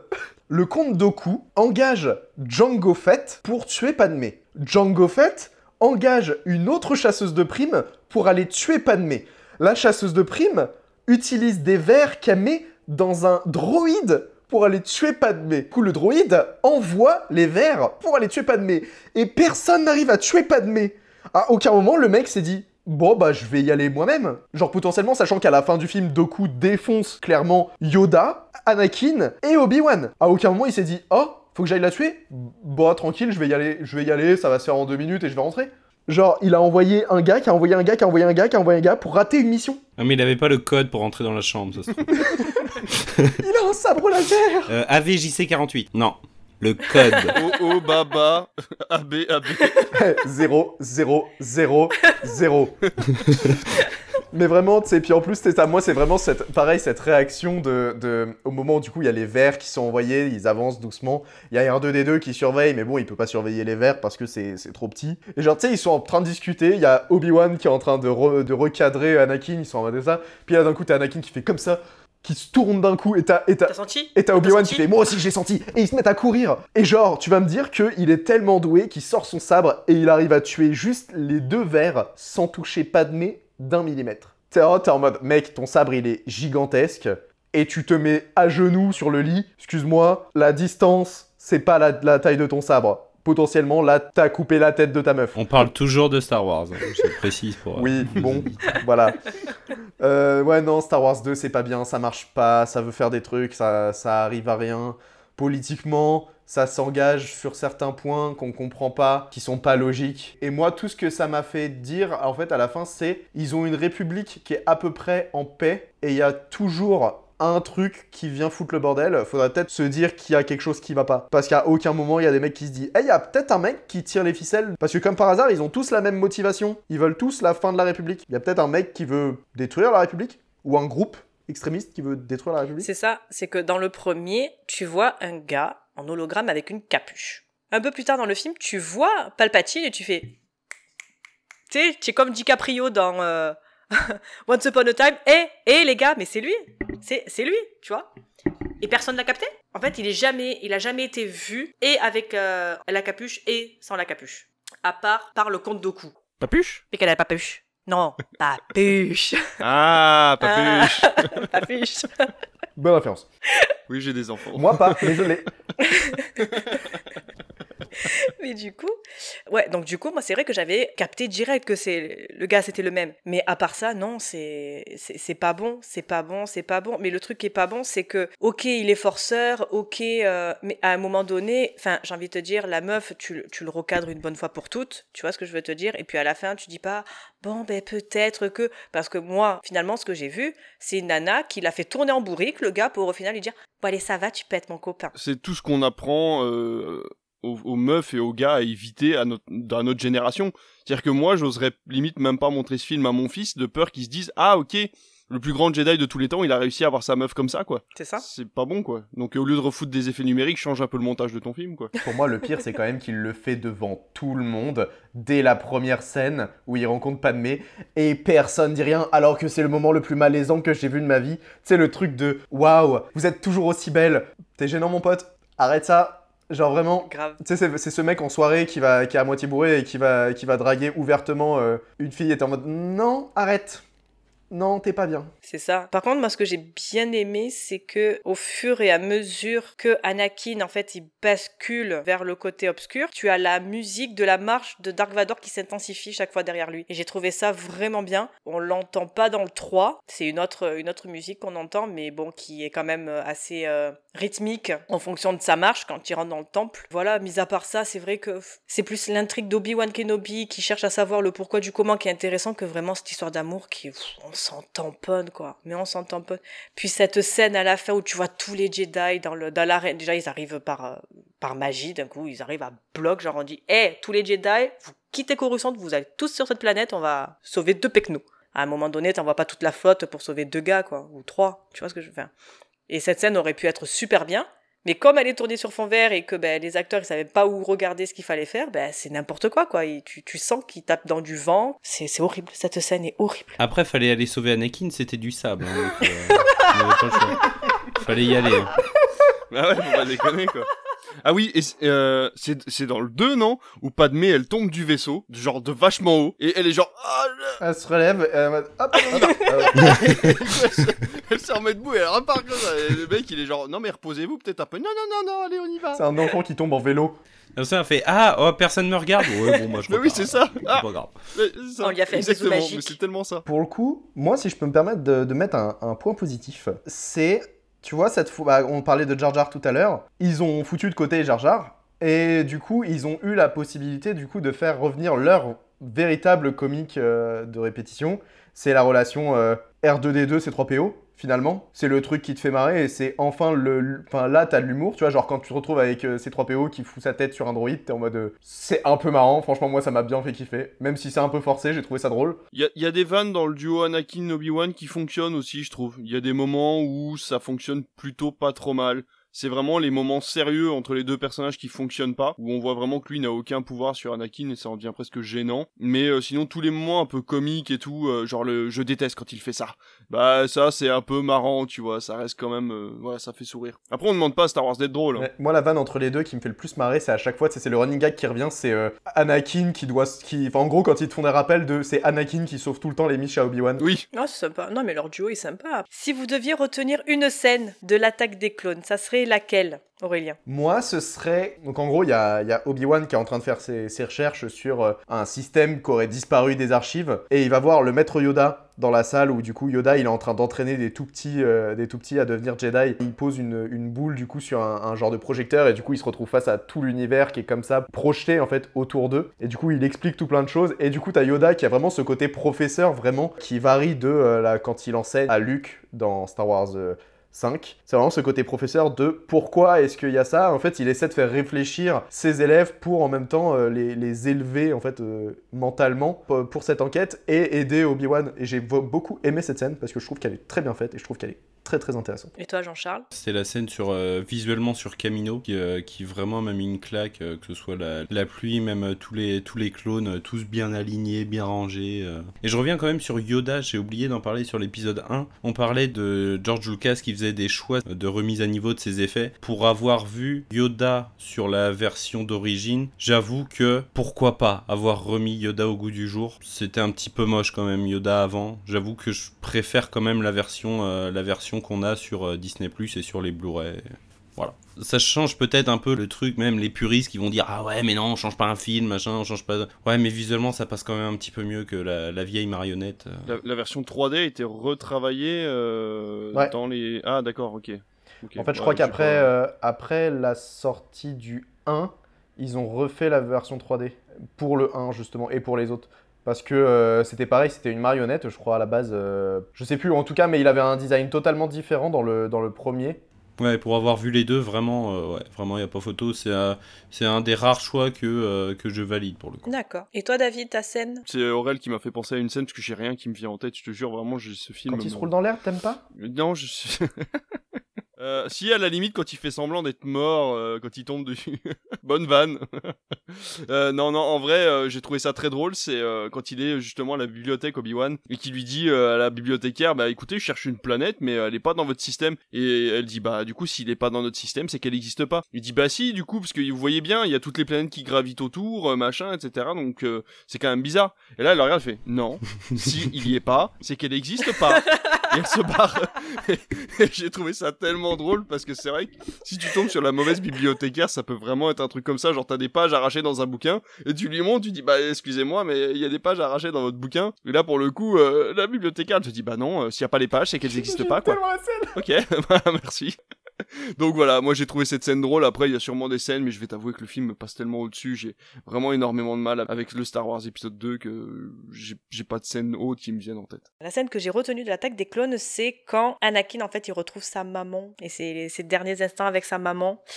Et là où tu vois que. Ah, mais c'est dans, dans celui-là. mais tu vois, je confonds le 2 et le 3, euh, c'est fou. Hein. Si tu confonds, pense aux cheveux. Dans l'un, il a une queue de rat, dans ah, l'autre, non. Bah, effectivement, oui, c'est vrai que là, pour le coup, c'est la seule scène à retenir, la seule séquence à retenir du film, c'est quand il part à la recherche de sa mère, effectivement. Qu'il la retrouve juste avant qu'elle meure, et tu vois, où là, pète un câble, il tue tous les hommes des sables, et voilà, tu le sens, il est, euh, il est au bout de sa vie. Mais bon, qui, en fait, qui n'aurait pas été dans le même état que lui, en fait? C'est ça le truc, c'est que tout ce qui est arrivé dans sa vie, c'est pas un prétexte de devenir le, plus grand des chevaliers noirs, mais à un moment donné, euh, le, Il y en a marre, quoi. Ouais, voilà, je pense qu'à un moment donné, lui, il en avait plein son cul, il a dû se dire, c'est bon. Ah, puis les, les, Jedi sont remis en cause aussi, parce que c'est tout l'enseignement de Jedi qui est remis en cause, le fait de te séparer de ta famille, de te séparer de tes parents, ça prouve que ton esprit, quand même, est forcément déstabilisé par, par le manque affectif, et euh, il y a quand même très peu de gamins qui peuvent survivre à ça donc euh, je trouve que ça plus le reste effectivement a Anakin il y avait quand même très peu de chances qu'il reste du côté euh, du côté clair. C'est ça puis après tu, tu prends un gamin donc ok qui était tout mignon tout gentil mais à un moment donné quand tu vois le caractère d'un gars comme ça tu essayes de moins en moins enfin pas de moins en moins lui apprendre des trucs mais à un moment donné enfin il y a, y a, un conseil Jedi ils se disent pas bon lui il y a peut-être un problème enfin il faut revoir notre position avec lui peut-être pas lui donner bah déjà ils veulent pas lui donner le rang de maître ça c'est clair mais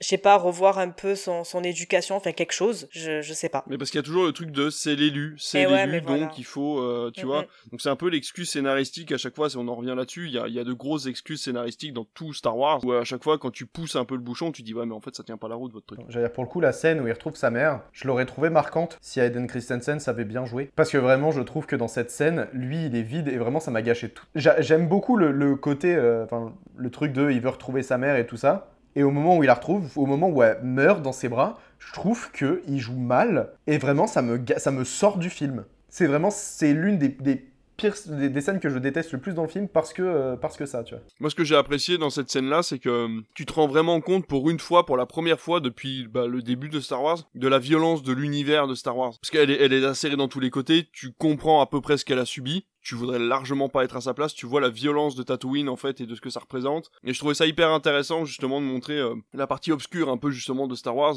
qui restait quand même un film tout public et euh, un petit peu bon enfant. Et là c'est pour la première fois on a vraiment le côté euh, ouais un peu sauvage en fait de de l'univers qui ressortait et c'est vrai que ce moment-là m'a plutôt euh, plutôt bien plu quoi. Et du coup, euh, vous aimez pas Hayden Christensen mais sur une échelle de Tom Holland, il est, il est comment du coup? Il est plus Ah non, moi non, je trouve non. ah non, non. Il est bien mieux. Ah moi pour moi, il est mieux. Moi je moi je déteste pas Hayden Christensen, c'est je déteste pas Tom Holland non plus mais je je sais pas, enfin je, je, trouve que c'est comme le gamin dans le premier quoi, Jack Lloyd, il s'est pris il s'est pris des, des, des, des réflexions alors que en fait, c'est encore des gens qui attendaient un certain acting de la part d'un gars qui, je pense, de base n'était pas ben, le, plus grand des acteurs, hein, voilà, soyons honnêtes. Mais après, de lui dire, ouais, tu joues pas bien, nani, nana, enfin, à un moment donné, moi déjà, de voir euh, Samuel. Jackson qui dit pas motherfucker dans un film, déjà, moi, ça me dérange, voilà. Donc, euh, voilà, et, on peut pas dire que Samuel. Jackson joue bien dans Star Wars. Enfin, faut pas, faut pas abuser non plus, tu vois. Il est là, il est stoïque, il est, euh, il est là. ça serait lui ou un autre, ça serait pareil. Tu prends, enfin, je, je rester sur mes mêmes positions. Il y a que Evan McGregor qui est bien parce que lui, tu sens qu'il aime l'univers, tu sens qu'il aime la saga, tu sens qu'il a envie d'être là, qu'il est à fond. Et c'est tout. Donc à un moment donné, tu vois, de taper toujours sur lui, je trouve ça un peu un peu abusé et surtout que maintenant qu'il revient dans la série Kenobi en disant "Ah là là, mon dieu, Eden Christensen et tout, ah, je suis contente de le revoir." Ouais, moi je suis contente de le revoir. Après les autres, ils te, on, le tape, on lui tape dessus puis après "Ah, je suis contente." Enfin, à un moment euh, souffler le chaud et le froid, ça va 5 minutes quoi. Mais moi je l'aime bien, enfin voilà. Je j'ai pas trop grand chose à lui reprocher. Moi, il joue comme il joue. Et puis euh, après, je trouve que c'est plutôt Georges Lucas qui sait pas diriger ses acteurs plutôt que des acteurs qui, qui ne savent pas jouer. On en revient à la mort de Marion Cotillard dans Batman. Hein. Tout le monde reproche à Marion Cotillard la façon dont elle est morte dans Batman. Mais oui, mais pourquoi Nolan n'a pas juste dit bah écoute, ça c'est mauvais, on la refait? Non, mais ce qu'elle disait, elle, c'est qu'elle a fait 8000, entre guillemets, elle a fait 8000 prises euh, parce que Nolan n'était pas content. Mais à un moment donné, Cotillard, enfin, t'es actrice tu es une actrice confirmée, à quel moment tu sors une prestation comme ça? Elle était enceinte. Hein. Mais je m'en fous Mais, euh, ben, tu restes chez toi et tu, tu restes alité. Voilà, si t'es pas, si tu veux pas.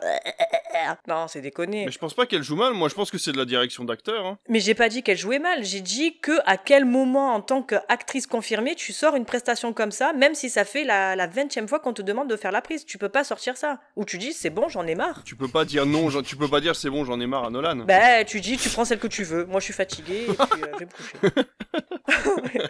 voilà. Aurélien. Mais du coup, pour revenir à Hayden Christensen, en gros, moi, le truc que je, enfin, que je reproche, c'est pas qu'il. Vrai, c'est pas qu'il joue mal, parce que je trouve que dans, dans, le troisième film, il se rattrape et il est même très très bon. Je pense que c'est vrai, la, direction, enfin, la direction d'acteur de, de, George Lucas, je pense que déjà elle est pétée. Hein. Je pense qu'il a jamais su diriger ses acteurs. Le truc que je lui reproche, du coup, c'est ce truc-là, tu disais, il est pas assez investi dans le film pour que j'arrive à croire que lui y croit. En fait, si j'arrive pas à... En fait, la façon dont il joue fait que j'ai l'impression que il y croit pas, donc moi, j'arrive pas à croire ce qu'il me raconte. Et c'est ça, en fait, du coup, ça me, ça me fait sortir du film à chaque fois que je vois un truc qui fait pas bien ou quoi. Donc potentiellement, il y a euh, son envie à lui d'être dans le film et il doit y avoir aussi, du coup, la direction de George Lucas qui doit pas aider. Mais je pense qu'en fait, c'est un ensemble de choses qui fait que moi, à chaque fois, ça me fait sortir du film. Et genre là, pour le coup, tu vois, la mort de sa mère, la scène en question, bah j'y crois pas parce que je trouve que les sentiments qu'il montre, il n'arrive pas à me convaincre qu'il est vraiment affecté par euh, l'événement tragique qui vient d'arriver. Et en même temps, potentiellement, peut-être que c'est George Lucas qui lui a dit de jouer comme ça. Et que c'est lui, c'est lui qui voulait, il avait sa vision des choses de cette façon-là. Après, à voir. Moi, je pense que si George Lucas avait la vision des choses euh, comme ça, bah, il voulait vraiment pas que son film soit bien, quoi. On va arrêter l'hémorragie et on va passer sur un, un film bien meilleur que le 2. C'est l'épisode 3 et la revanche des sites. Que la fête commence. Un vrai plaisir. La guerre sera bientôt terminée. J'aurai très bientôt un nouvel apprenti. Je ne suis pas le Jedi que j'espérais. Je veux plus. Partons nous installer quelque part pendant qu'il est encore temps. Vous êtes en état d'arrestation, chancelier.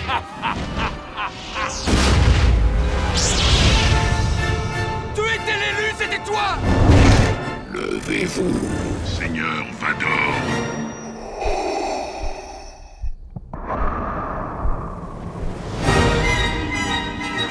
Tu exagères. Ça ne peut pas être aussi terrible que ça. Sorti en mai 2005 avec Aiden Christensen, Evan McGregor, Ian McDiarmid, Samuel Jackson et Nathalie Portman pour une durée de 2h30 minutes. La guerre des clones fait rage. Le Conseil Jedi se méfie de plus en plus du chancelier suprême de la République galactique, Palpatine, Anakin Skywalker se sent tout de même ami de Palpatine et par conséquent tiraillé entre les deux. Palpatine, lui, se révèle alors à Anakin sous son identité secrète, celle du seigneur Sith Dark Sidious et adopte Anakin comme apprenti qui devient ainsi Dark Vador. Les Jedi sont presque tous exterminés, Dark Vador affronte alors Obi-Wan Kenobi, l'un des deux principaux survivants avec Yoda de l'élimination des Jedi. Il spoil tout le film dans le, dans le, dans le synopsis. Bah, peut-être parce que le film ne mérite pas deux heures et demie. Hein. Petit point box-office, d'après vous, combien d'entrées a fait La Revanche des Sites en France? 8 millions. Ah, j'allais dire. Non Eh ben toujours au milieu, 9. Eh ben 10 7,2 millions d'entrées. Ah bon, on était un peu trop dessus, tu vois. Mm. C'est pas mal, hein, 7 millions d'entrées. Bien sûr. C'est presque autant que No Way Home. Hein. ça a bien marché. Hein. Bah en, soi, ouais, les, ah trois, les trois films ont fait, euh, ont marché à peu près autant. 7,3 hein. pour le premier, 5,7 pour le deuxième et 7,2 pour le troisième. Donc oui, ça a très bien marché. Du coup, Jean-Charles, Qu'as-tu pensé de cet épisode 3 Eh ben pour le coup, c'est mon préféré de cette prélogie, de très loin, parce que euh, des scènes marquantes, mythiques, franchement quasiment de A à Z. À aucun moment dans le film je m'ennuie, à part quelques longueurs à droite à gauche. Euh, on a Ewan McGregor qui se donne, et puis on a, des retours de personnages emblématiques, des personnages qu'on découvre pour la première fois. On a des vrais combats de sabre laser euh, intenses, avec des, acrobaties à droite, à gauche. Euh, on a la naissance de, de Vador. On arrive à conclure cet acte et à lancer la suite de la saga avec l'épisode 4, 5, 6. Puis des décors variés, je veux dire Mustafar, il me semble pas qu'on en avait ni parlé avant, et on n'avait ni vu nulle part ce que ça pouvait donner. Franchement, cette scène euh, déchirante où, euh, Obi-Wan à, la fin euh, presque tue, Anakin quoi en, criant vraiment voilà, vraiment, c'est de loin mon préféré. Et puis en plus de ça, on a, on a qui vient se greffer à tout ça au milieu du film. Non, vraiment, franchement, en plus avec la mort de Padmé et tout ça. Non. Après, évidemment, on va, on va y en parler, on va y revenir. Il y a forcément des points négatifs sur le film. Ce serait certaines scènes, genre, où le jeu d'acteur est pas ouf. Genre, je revois Palpatine, il tue les 4 ou 5 Jedi qui sont autour de lui. Je veux dire, les, mecs, c'est censé être des Jedi, ils ont aucune réaction, quoi. Genre, les 5 ont sorti leur sabre laser, Palpatine, il sort son sabre laser, et il arrive en, en scalper 3 sans aucune réaction, quoi. Ouais, c'est un, peu gros pour des Jedi, quoi. Ça, puis après, c'est pareil, le petit combat avec, euh, avec Mace Windu derrière, qui est pas non plus des meilleurs combats qu'on ait eu dans toute la saga quoi c'était un, peu un peu mou sinon non non ça reste comme ça reste un très bon film l'ordre 66 qui est donné ah J'en ai encore des frissons. Vraiment, vraiment un très bon film. Et puis, on va avoir l'occasion d'en débattre un petit peu. Alors, faut savoir que l'acteur ne s'est pas entraîné en amont comme les autres pour les scènes de combat. C'est Georges Lucas qui a décidé quasiment au dernier moment qu'il aurait une scène de combat. Donc, peut-être. Mace Windu Non, euh, Palpatine, pardon. Ah. Donc ceci explique cela qui fait que ça n'a pas été convaincant pour toi à tes yeux. D'accord. Moi, ça l'a été dans le sens où, en fait, quand tu pars du principe où la, t'as deux, entre guillemets, hein, je, je, fais très, euh, très basique, tu as deux forces. Enfin, t'as, as le côté lumineux, tu as le côté obscur. Tu as une force, plus tu vas diviser cette force, et moins tu veux, toi, en tant qu'individu Jedi, tu veux en avoir. Eh ouais, mais ça, dans le film, c'est pas expliqué. Effectivement, ça n'est pas expliqué. Mais moi, ça, pour moi, ça ne m'a pas choqué en fait que Dark Sidious, quand il se révèle Dark Sidious, soit beaucoup plus fort. C'est la chorégraphie qui est pas convaincante. Oui, c'est surtout ça. Oui, oui. C'est vraiment le truc où, euh, où, tu vois en fait Dark Sidious qui sort son sabre et euh, le plan d'après, c'est un champ contre champ où, euh, où il en scalpe 3 sans qu'il y ait aucune réaction des, des trois. Tu vois, c'est vraiment, vraiment la chorégraphie plus que. Après, voilà, faut savoir qu'il a appris vite fait ces, ces deux trois mouvements pour ce combat pour celui avec Mace Windu et il a pris quelques semaines avant de filmer quoi. Donc c'est pour ça que tu as beaucoup de face cam et pas de, de un contre un quoi. Voilà voilou.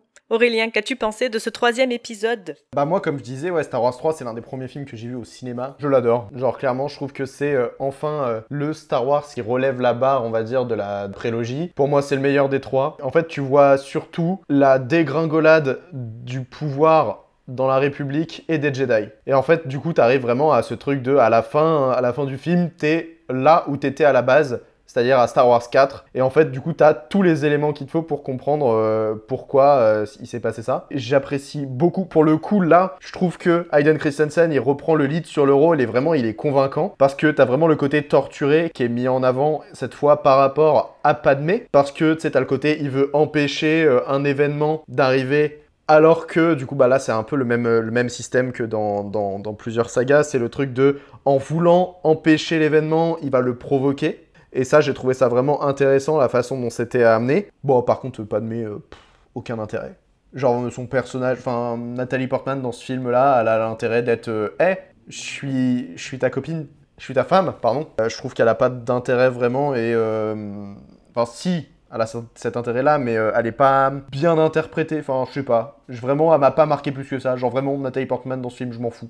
Je pense que c'est ça, je m'en fous. Sinon, euh, ouais, la réalisation est pas mal, il y a des bonnes idées. J'aime beaucoup, moi, la façon dont euh, c'est le face-à-face Kenobi contre Grievous. Le, quand, quand il arrive sur. enfin, quand il saute comme ça, il arrive sur le face à Grievous, il fait Hello there. Oui, c'est la seule scène que je regarde en version originale. Et genre vraiment ce côté-là, ça me fait, ça m'a fait un peu penser en, à un western. À un moment, tu sais, il fait très chant contre chant, très serré sur les personnages, un peu en mode euh, attention, on va sortir nos sabres, on va commencer à se battre. Ça, j'aime beaucoup. Le truc que j'aime j'aime, c'est surtout aussi qu'il nous montre voilà, plusieurs univers. Là où on était très basé sur, Cami euh, sur Naboo et Coruscant et un peu Camino dans les autres, là tu vois bah, la scène de l'Ordre 66, tu les vois sur plein de, plein de planètes différentes à se battre et tout. Tu vois un peu que c'est vraiment étendu et en mode ça j'ai vu ça un peu comme si George Lucas il me disait tu vois ça c'est des trucs que tu connais pas que je pourrais te montrer un jour. Si tu kiffes ce film euh, dis-le parce que je peux te montrer ça si tu veux. Donc ça j'ai kiffé. Puis ouais vraiment la, la, la, mise en scène de la, la chute de Anakin vers le côté obscur pendant tout le long. La façon tu sais que ce soit dans la discussion qu'il a avec Maître Yoda quand euh, tu le vois qu'il est dans l'ombre et qu'il est vraiment pas bien. Puis euh, le, côté il fait, il fait semblant que tout va bien devant, devant Obi-Wan mais en même temps derrière t'as le contre-coup avec Palpatine qui l'emmène peu à peu dans sa toile ça, j'adore. Palpatine, je le trouve incroyable. Je trouve le fonctionnement du personnage, c'est la façon dont il, arrive à manipuler Anakin et en même temps tout le Sénat, je le trouve vraiment hyper intéressant et hyper travaillé. Je suis assez d'accord pour le combat euh, contre les, Jedi, mais comme vous disiez, euh, voilà la chorégraphie tout ça. Pour le coup, je suis en désaccord avec toi sur le combat face à Mass Windu, parce qu'en fait pour moi c'est normal qu'ils se battent pas bien parce qu'en fait, euh, à ce moment-là, il est donc il y a il y a, y a Windu et il y a hum, du coup Anakin. Et en fait, le fait qu'ils se battent mal et qu'ils perdent ce combat, c'est justement pour que se placer dans la hum, position de victime et que Anakin vienne à son secours. En fait, c'est pour vraiment faire vriller en fait le, le, cerveau dans, dans la tête d'Anakin et pour le faire ressortir en ça y est, là, t'as tué un Jedi, t'es un site. Moi, je trouve que ça marche bien. Ça a bien marché sur moi. Et puis le côté les éclairs qui sortent, moi, ça, la, surprise du truc, en mode ah, il va le tuer. Enfin, t'es pas surpris qu'ils sortent les éclairs, mais le. Bah après, pour le coup, pour le mea culpa, je pense vraiment que c'est plus la chorégraphie du truc. Ouais, j'imagine. Tu vois, où moi j'ai en mémoire, genre Mace Windu, tu vois, qui fait un, un, 360 un peu, un peu lent, tu vois. Je pense vraiment plus la chorégraphie qui marche pas plus que, que le combat en lui-même. Ouais, je pense aussi. Mais pour rebondir sur ce que tu viens de dire, Aurélien, en fait, je trouve ça, l'idée, elle est super bien. C'est-à-dire que dans le 4, tu, tu vois un Dark Sidious avec un visage difforme, et tu te dis, pourquoi, comment? Là, tu vois comment, mais le pire, c'est que tu sais pourquoi. C'est-à-dire que le gars, il est allé jusqu'à se défigurer pour que Anakin le rejoigne. Enfin, c'est même pas l'idée, c'est que le gars, c'est un génie. C'est le génie du mal. Je pense qu'avec euh, Kenobi, c'est le meilleur personnage de la prélogie. Pas, pas dans son implication, mais dans le développement de son personnage, il est, euh, oh, il est incroyable. Non mais sinon ouais, euh, moi je sais que j'aime beaucoup, euh, j'aime beaucoup ce film, les combats finaux. J'aime beaucoup aussi du coup le parallèle, vraiment dans le combat final, on, je trouve qu'on n'en parle pas assez.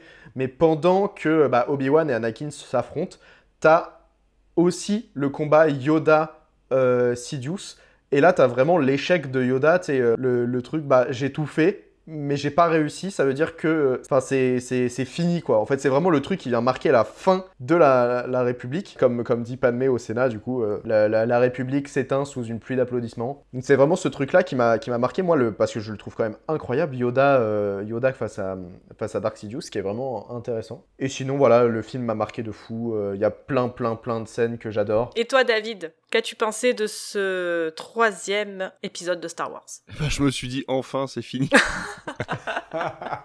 c'est pas faux.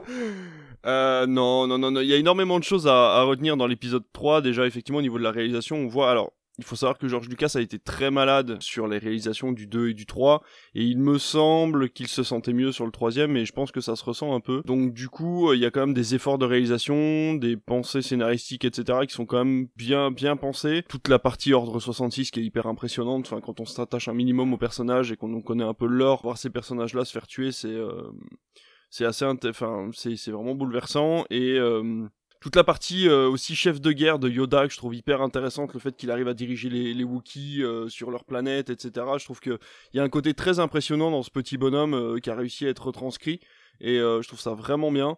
Et c'est vrai que c'est dommage que dans les films, on prenne pas plus de temps à connaître tous les Jedi, qu'on nous oblige à aller chercher le lore ailleurs que dans les films. Je trouve ça un petit peu dommage parce qu'il y a énormément de personnages intéressants et en fait, on s'intéresse à des personnages euh, bah, genre Padmé, tu vois, on en a rien à péter.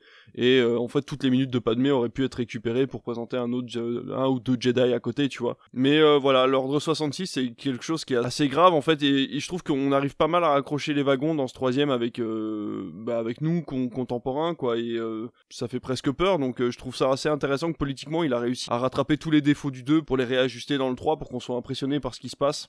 Le passage d'Anakin dans le côté obscur qui est hyper sympa aussi, comme tu le disais, Aiden Christensen qui se rattrape vraiment au niveau de son jeu bizarrement, euh, le film quand même me passe au-dessus. Vraiment, là, j'ai très peu de souvenirs du film et euh, il y a très peu de moments marquants. Euh.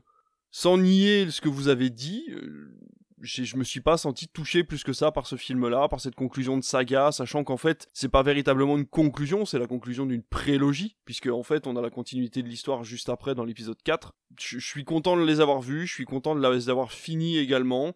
Il y a beaucoup de défauts, il y a beaucoup de choses à retenir. Après, voilà, le, 3 en soi euh, est quand même meilleur que le deuxième. Ça vaudra pas le premier au niveau de l'affect que j'en ai. Mais euh, faut avouer que niveau réalisation, ils se sont rattrapés. Par contre, le film, malheureusement, vieillit très très mal, encore une fois. Hormis certaines planètes qui se rattrapent un peu, genre la planète des Wookiees, qui est quand même assez bien fichue. Mais euh, sinon, il y a encore ces histoires de fond bleu et de fond vert qui sont assez mal détourées, je trouve, entre guillemets. C'est même pas une histoire de détourage, c'est plus une histoire d'éclairage, je trouve, qui est un peu factice et qui se ressent vachement. Certains couloirs justement du Sénat ou des choses comme ça où on voit véritablement que ça a été dessiné à la main et plaqué sur un fond bleu. Euh, c'est un peu dommage, ça manque de détails, mais euh, voilà, dans l'ensemble, c'est pas forcément ce qu'on demande à Star Wars, donc euh, je dirais rien là-dessus. La scène d'introduction, par contre, dans les vaisseaux est très bien faite quand il a les petits robots qui lui viennent dessus et tout machin. Toute cette partie-là est vraiment cool. Encore une fois, on voit le l'empathie, on voit le, côté euh, relationnel entre Obi-Wan et, euh, Anakin, euh, du côté clair de la force dans cette séquence de vaisseau. Donc voilà, des choses à retenir dans cet épisode 3, et puis pas grand chose à rajouter de plus. Pour le coup, par rapport aux effets spéciaux, je trouve que, en fait, t'as l'impression qu'ils ont fait un effort, mais que sur certaines scènes. Parce que je suis assez d'accord, tout ce qui est, est Coruscant et tout ça, c'est assez bah, dégueu, soyons honnêtes. Mais la scène de fin, enfin le combat de fin sur Mustafar, je trouve que elle change absolument pas, elle est toujours aussi belle en fait. Donc j'ai l'impression que tu sais, ils ont, il a vraiment forcé le budget sur cette scène-là pour qu'elle soit vraiment, pour que cette planète-là, elle soit vraiment incroyable, quitte à ce que euh, il y ait d'autres points ailleurs qui soient moins beaux. Et, malheureusement. Mais moi je la trouve pas très lisible en fait cette séquence. J'ai un peu de mal avec la lisibilité de la séquence et euh, et surtout avec sa véracité. Enfin, je suis désolé, je sais que c'est des Jedi, je sais qu'on est dans un univers qui a été complètement inventé, mais tu ne peux pas survivre au-dessus de la lave comme ça. Ce n'est pas possible. Tu brûles normalement, comme tu brûles quand tu vas toucher le sol juste après. Donc ils sont sur des cases en métal, tout va bien, et hop, ils touchent le sol et pouf, ils, ils brûlent. Donc, euh, enfin, c'est un peu Floris Lava, quoi. Donc, euh, voilà, moi, cette scène, j'y crois pas trop, malheureusement, même si je comprends l'intérêt de le faire sur Mustafar, je comprends le côté obscur, je comprends le côté euh, feu, etc. Enfin, voilà, il y a une grosse thématique là-dessus, et une symbolique aussi. Mais voilà, moi, j'ai eu un peu de mal à y croire, malheureusement, à cette séquence, et encore une fois, pas de mec qui vient tout foutre en l'air. Bah, heureusement qu'elle tombe dans les pommes rapidement, quoi. Oui. Oh non, tu fais partie du côté obscur.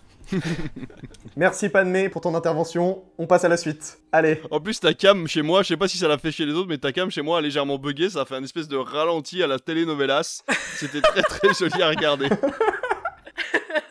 ah là là là. C'est vrai. Mais pour en revenir à ce que tu disais au niveau des décors, moi, à un moment, j'ai fait pause. Bah, c'était au début, puisque tu voyais Grievous euh, pendant la bataille, donc euh, du, au début. J'ai fait pause. Je m'en vais, je reviens, puis je regarde juste l'image, je fais, mais vraiment, je me suis approchée de la télé et je me suis dit, putain, on dirait un concept art. Tu sais, c'est pas fini. J'ai vraiment vu ça, je me suis dit, mais attends, tu vois les, les cons. Alors, parce que j'ai fait pause. J'aurais pas fait pause, la séquence aurait avancé et pas de problème. Mais là, vraiment, à ce moment-là, tu voyais tous les, les contours du vaisseau, les écrans. Tu voyais que c'était pas en c'était pas raccord. Mais en tout cas, voilà, j'ai eu vraiment l'impression de voir un concept art, concept art dans l'ensemble, moi je te rejoins David, c'est-à-dire que j'aime beaucoup le 3. J'ai une préférence pour le premier parce que je les ai revus récemment. C'est-à-dire que moi ce qui m'a gavé dans le 3, mais littéralement saoulé, c'est ces putains de cuts. Je n'en pouvais plus. J'avais une conversation, ça cut. Tu passes sur autre chose, t'es dans une séquence euh, d'action, ça cut. Ça repasse, ça cut. Ça ne fait que ça tout le long. C'est le concept de Star Wars, je veux bien le comprendre, mais là c'était trop, je n'en pouvais plus. Je voulais voir ce, la, bataille alors encore la bataille Obi-Wan Kenobi parallèle à celle de Dark Sidious et Yoda, encore ça va. Mais j'ai plus eu l'impression que de faire les cuts, ça te ça permettait en fait au montage de passer alors on est là, on cut, on passe sur autre chose, hop, ils ont bougé entre-temps. Hop, les autres ont bougé aussi et en fait, j'ai eu l'impression de toi tu as justifié ça avec tes cuts et moi ça m'a gonflé. Ça m'a gonflé parce que j'aurais voulu voir 10 minutes, parce que je pense qu'elle dure littéralement plus 10 minutes, elle aussi, cette scène, 10 minutes de combat Obi-Wan Anakin. J'aurais voulu voir 5 minutes de Dark Sidious et, euh, et, Yoda. Pas besoin de les mettre dans le, bureau de Palpatine, puis dans le Sénat, puis dans le truc. On s'en fout qu'ils bougent. Juste faites-les euh, s'affronter, et puis c'était très bien. Et c'est en fait tout le long du film, ce sont que des cuts, j'en pouvais plus. C'est pour ça que le film a, est descendu un peu dans mon estime parce que ça, cut tout le temps. Pose ta caméra, laisse la scène avancer, se développer, les personnages, laisse-les parler entre eux, développer l'histoire et tout. Non, ah ouais, machin, j'ai fait ça, cut. Pareil, le, combat Anakin Grievous, mais ah, putain, mais arrête de le cutter. C'est super chiant. Il est sur la plateforme, puis d'un coup, bam, il se retrouve sur son machin là. Ah, ah, son espèce de, de varan là, je ne sais trop quoi. Et pareil, il tombe à l'eau, cut, ça passe sur autre chose. T'as un truc, ça recut, ah oh c'est bon. Et les gars, vous vous souvenez qu'Obi-Wan il était tombé dans l'eau? Eh ben là il ressort de l'eau. Juste t'as 5 secondes, bam ça repasse sur notre truc. Putain mais on s'en fout quoi. Toute la psychologie d'Anakin, ça c'est euh, super bien développé. C'est très intéressant, tu le sens influé euh, par Palpatine, mais pas tant que ça au début, c'est-à-dire qu'à un moment il dit laisse-le, euh, laisse Obi-Wan, sinon on va mourir et tout. Et l'autre il dit non, je le laisse pas, il vient avec nous. Tu sens que là, la relation, l'emprise qu'a Palpatine sur Anakin n'est pas encore assez forte parce que il n'arrive pas encore à laisser Kenobi. Par contre, la scène de l'opéra, mais alors celle-là, c'est pour moi, ça fait partie des meilleures scènes quand tu as Palpatine qui raconte l'histoire de Dark Plagueis et que tu comprends que Palpatine était l'apprenti de Dark Plagueis et tu vois son petit sourire à la fin, tu fais mais oh, c'est génial, c'est génial. Et en fait, c'est à ce moment-là où Palpatine a compris qu'il fallait prendre un autre chemin pour amadouer euh, Anakin. Et cette scène, elle est, elle est géniale. Voilà, tout ce que je retiens moi du, du 3, c'est euh, c'est ça, c'est vraiment la relation Anakin Obi-Wan, Anakin Palpatine.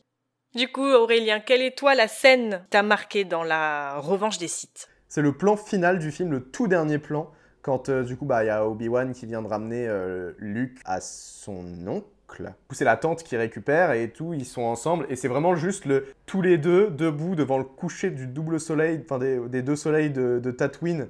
Juste cette scène avec la musique, tu vois, qui fait écho à la scène dans Star Wars 4 quand euh, du coup Luke veut partir, tu vois. Juste ce moment, il m'a donné des frissons dans tout le corps. Et vraiment, j'étais en mode, bah ça, c'est Star Wars. Ça, c'est ce que j'aime et c'est ce que je veux voir. Et juste ça, ça m'a fait plaisir. C'est totalement du fanservice, mais ça m'a fait plaisir de voir ça. Juste pour ça, ça vient clôturer la boucle et j'étais en mode là, c'est beau. Mais en parlant de fanservice, tu vois, on en a, mais je trouve que c'est pas forcé. C'est-à-dire que tu vois C3PO dans le premier, tu fais ah, il était comme ça avant? Et c'est cool en fait, tu vois qu'il était fait que de fils, il était pas tout en or comme on l'a dé... beaucoup l'ont découvert dans le 4 et j'ai trouvé ça super bien. Et pareil pour R2D2, à la base c'était juste un robot qui après avoir sauvé euh, le vaisseau, bah, finalement est devenu bah, le, sidekick quoi. Donc je trouvais ça super bien. Et pareil pour, euh, pour Chewbacca.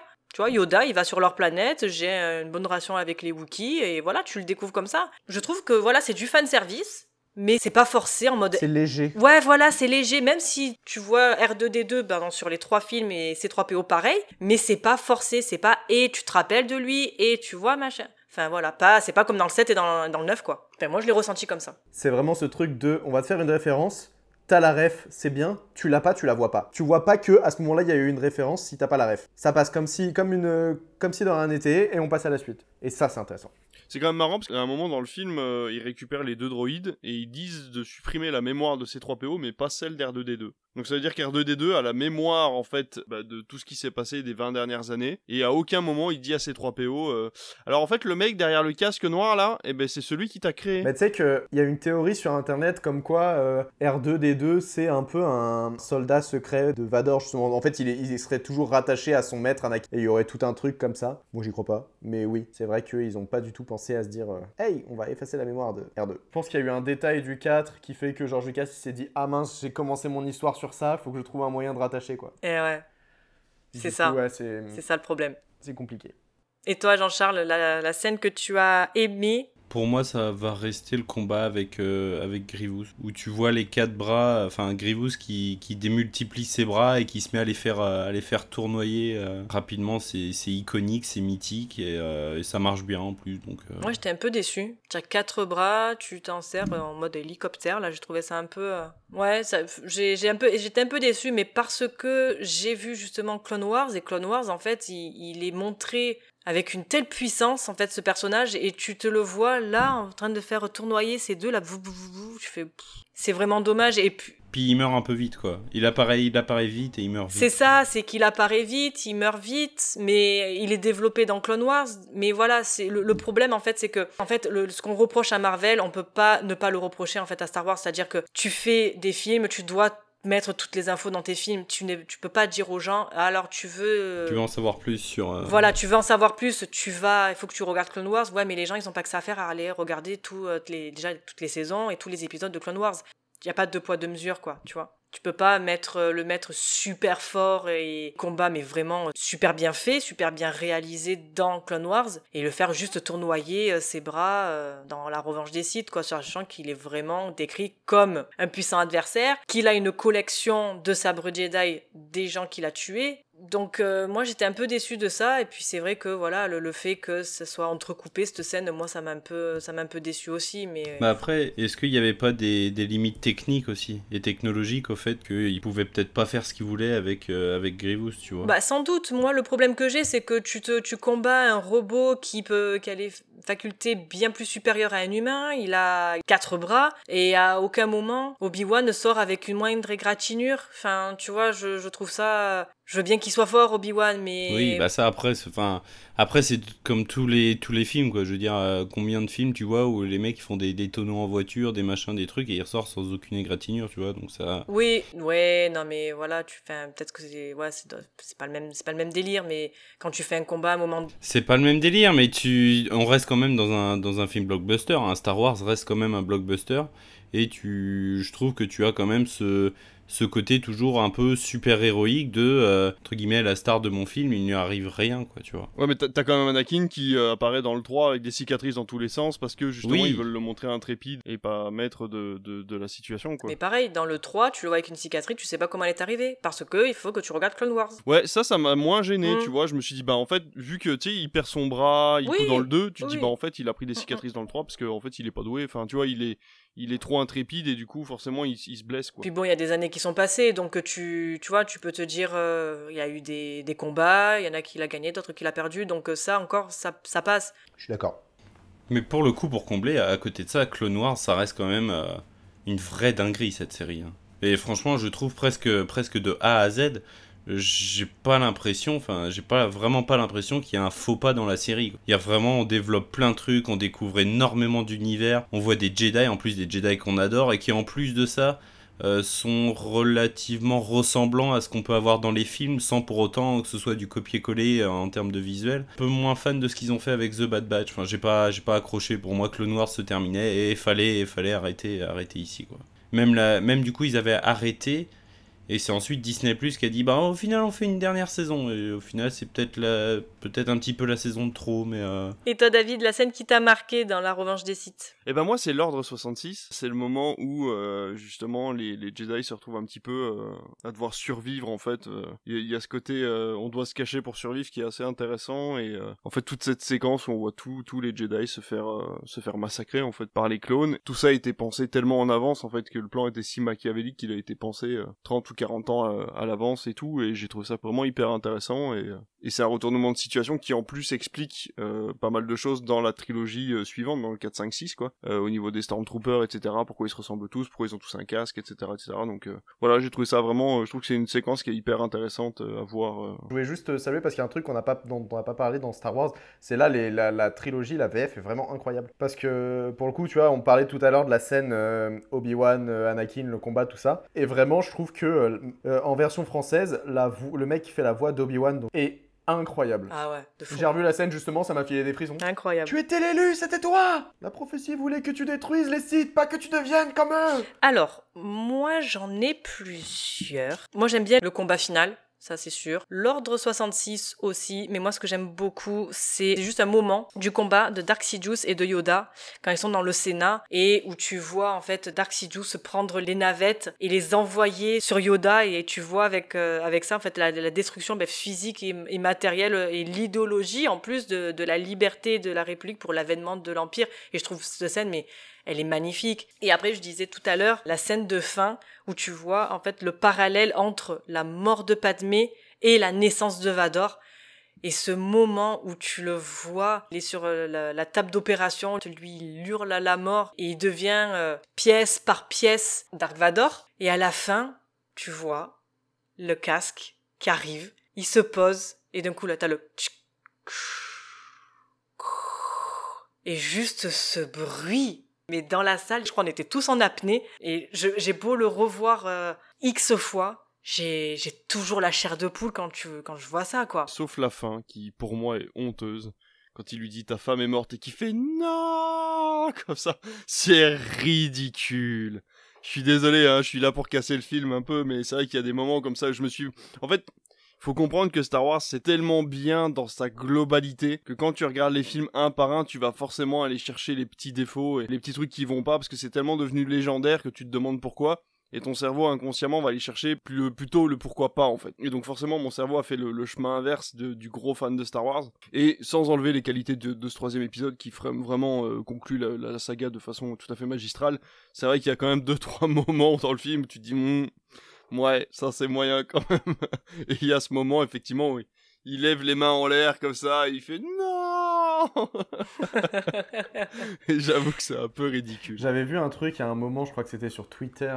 C'était un mec, en fait, il reprenait des d'autres scènes, d'autres trucs, et il rajoutait cette scène-là à la fin. Genre, moi, le truc qui m'avait fait le plus marrer, c'était la scène pour les chocos suisses. C'est Maurice, il a mangé tous les chocos suisses, et t'as Dark Vador qui fait non et c'est juste des vannes comme ça, des montages. C'est ça. Et j'étais mais mort de rire. Alors pour clôturer ces trois films dans l'ensemble, est-ce que vous, les vous avez aimé la trilogie et quel est votre préféré Aurélien? Moi j'aime bien cette trilogie, sauf le milieu, parce que je déteste le 2 vraiment, euh, voilà. Alors le 3 fait partie de mes préférés. Et honnêtement, ça me dérange pas de la revoir. Genre, c'est, j'ai ce truc de, euh, si je me refais Star Wars, je peux me faire 4, 5, 6, 1, 2, 3. Star Wars 3, c'est, c'est l'un des meilleurs Star Wars qui a été fait. Franchement, je suis vraiment très très fan de tout ce qui se passe dedans et de la façon dont c'est fait. Même si je suis assez d'accord, là, maintenant que tu en as parlé, euh, il y a beaucoup de cuts et tout ça. Après, moi, ça m'a pas plus dérangé que ça sur le coup. Je reste sur le côté, euh, le 3 pour moi est le meilleur. Euh, il arrive vraiment à l'apogée de la trilogie et il, te, il vient te la conclure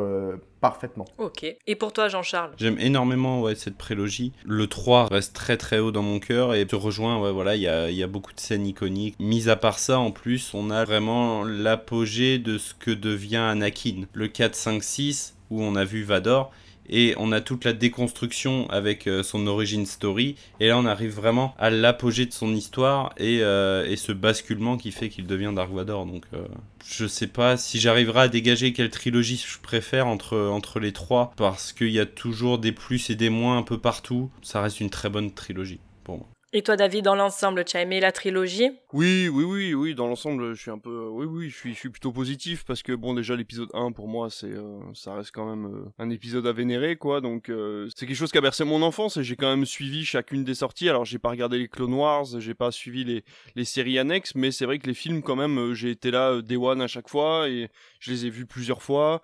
Et malgré tous les défauts que je leur trouve, ça reste une, une saga et et de ce qu'on peut en dire une fois qu'on est fan d'une saga, euh, on regarde les films en entier, comme les gens qui sont fans de Twilight ou les, gens qui sont fans du Seigneur des Anneaux. Il faut voir aussi la, chose dans sa globalité et aussi séparer, je pense, la prélogie de la trilogie et de la postlogie, même si ça fait un ensemble d'histoires cohérents qui vont ensemble.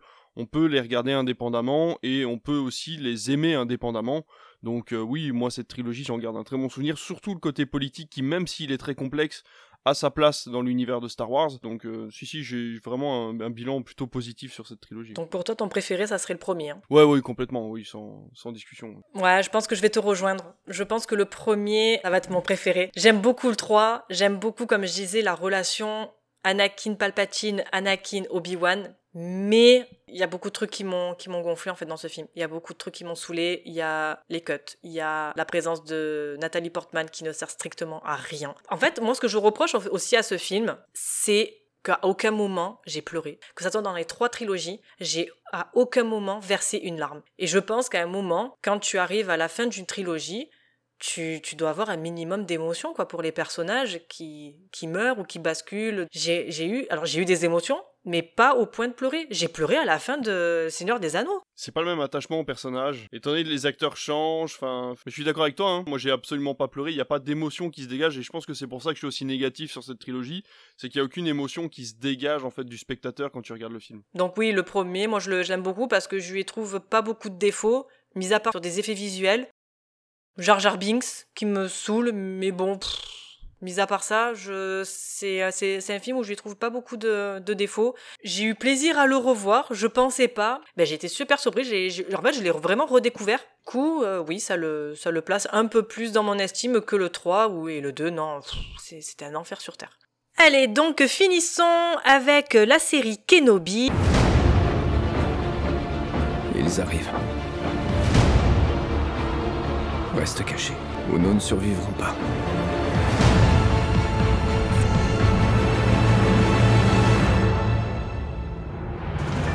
Laissez-nous tranquilles. Il devra être formé lorsque le moment viendra. Comme vous avez formé son père Ton esprit est figé sur Kenobi, mais il a disparu. Peut-être que vous n'avez pas cherché au bon endroit. Je veux que tous les criminels et les chasseurs de primes le débusquent.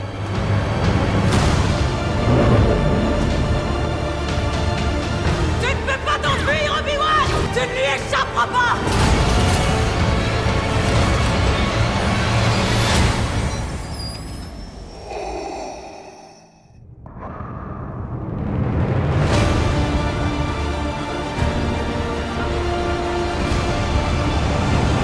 sorti donc en mai 2022 avec Aiden Christensen, Evan McGregor, Moses Ingram et Viviane Lyra Blair, une mini-série de 6 épisodes d'environ 30 minutes chacun. Dix ans après l'exécution de l'Ordre 66, Obi-Wan Kenobi mène une vie d'ermite sur la planète Tatooine en accomplissant sa mission veiller discrètement sur le jeune Luke Skywalker. Mais il va être amené à quitter sa cachette pour partir à travers la galaxie afin de secourir sa sœur jumelle, la princesse Leia Organa, qui a été enlevée. La troisième sœur, Reva Sevander, est à la poursuite d'Obi-Wan et son objectif obsessionnel est de le capturer et de le livrer à son maître Dark Vador. Les chemins de ce dernier et du Jedi vont se croiser. Allez Aurélien, Qu'as-tu pensé de cette série Réaction à chaud. Ah ouais, euh, très très chaud. Bah moi en fait j'ai vu ce truc de... J'ai attendu un bon moment avant de regarder les épisodes. J'ai pas pris le rythme que proposait Disney de un épisode par semaine. Hmm. Vraiment j'ai regardé je crois 5 épisodes d'affilée et juste le dernier là après sa sortie. J'ai pas eu ce, truc d'attendre la semaine suivante et en voyant tout d'un coup, bah j'ai bien kiffé. Genre en fait j'ai pas eu ce comment dire ça s'enchaînait bien. En vrai il y avait des bons bonnes idées de, de, mise en scène, surtout des bonnes idées pour les personnages. Je trouve que la construction du personnage de Obi-Wan Kenobi était hyper intéressante pour la série parce que du coup on a quand même un aspect qui a jamais été présenté de lui, c'est-à-dire que après il a, il a perdu un élève, ça fait 10 ans qu'il est torturé à cause de ça, il se dit que c'est lui, c'est de sa faute, euh, qu'il a, qu'il a peut-être euh, fait quelque chose de mal et tout ça, donc il se remet vraiment en question il perd confiance en lui. Donc là, vraiment, on a un personnage qui est perdu entre faut que je protège les petits, mais en même temps, est-ce que j'en suis capable vu que j'ai pas réussi à protéger mon propre élève? Donc on a vraiment ce truc là qui est remis en, place et c'est vraiment hyper intéressant. Malheureusement, il y a beaucoup, beaucoup, beaucoup de choses qui font que tu sors régulièrement de la série. C'est des petits détails comme ça qui te gâchent un peu ton plaisir. Je pense à bah, euh, une poursuite dans la forêt au tout début qui est clairement pas folle et qui, est même aberrante, ou des petits détails vraiment sur des mouvements qui sont pas. Bah, qui n'ont pas de sens quoi. Après aussi des effets visuels qui ont tendance à gâcher un peu le, truc. Pour le coup, moi, il y a un combat, à un moment, on voit euh, Aiden Christensen qui reprend son rôle de d'apprenti euh, dans un combat, et là je me suis dit bah en fait le gars est vieux, le gars a vieilli, ça marche pas du tout. Oh Genre, faites un effort au moins pour lui retirer des rides, peut-être. Parce qu'il a là, il a 50 ans. À l'époque, il en avait 20. Ça, pour le coup, moi, vraiment, à chaque fois que je voyais ces petites scènettes-là, ça me, ça me sortait vraiment du, délire. Je trouve qu'ils ont vraiment réussi à appuyer sur le côté dangereux de Dark Vador. Le côté, euh, le gars est puissant, il est l'Empire.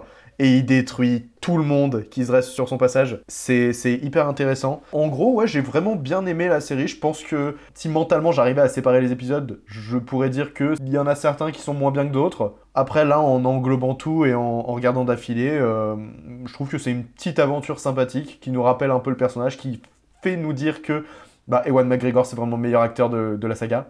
En fait, c'est surtout, moi, c'est le côté, ça a appuyé enfin sur la relation entre Leia et Ben, qui fait que ah, il y a une raison pour laquelle elle a donné euh, plus tard euh, le nom de Ben à son enfant. C'est pas juste, c'est pas venu de là. Ça vient de quelque part, il y a un background entre les deux, et du coup là j'ai trouvé ça vraiment intéressant. Donc euh, voilà mon avis sur Kenobi. Ah ben c'est cool.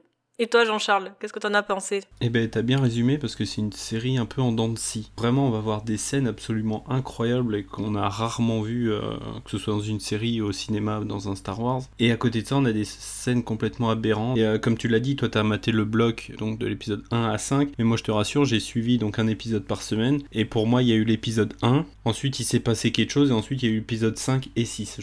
C'est tout ce que je retiens de la série parce que dans l'épisode 5, on a une, une bataille absolument badass euh, de Dark Vador euh, qui euh, retient des vaisseaux, j'en dirai pas plus. Dans l'épisode 6, on a enfin le combat final qu'on attendait, et donc forcément c'est badass, les, les, mouvements de caméra sont hyper originaux. On retrouve Ewan McGregor, on l'a voulu, on l'a tant attendu, lui aussi le voulait, lui aussi l'a attendu, et ça se voit à l'écran, ça se voit que c'est le rôle de sa carrière, ça se voit que c'est le rôle qu'il l'a mis en lumière et qui lui colle à la peau, et qui, même au plus profond de lui, ça se sent qu'il est Obi-Wan, quoi. Donc, euh, il n'y a pas de saison 2 de prévu, mais ils réfléchissent à potentiellement en faire une.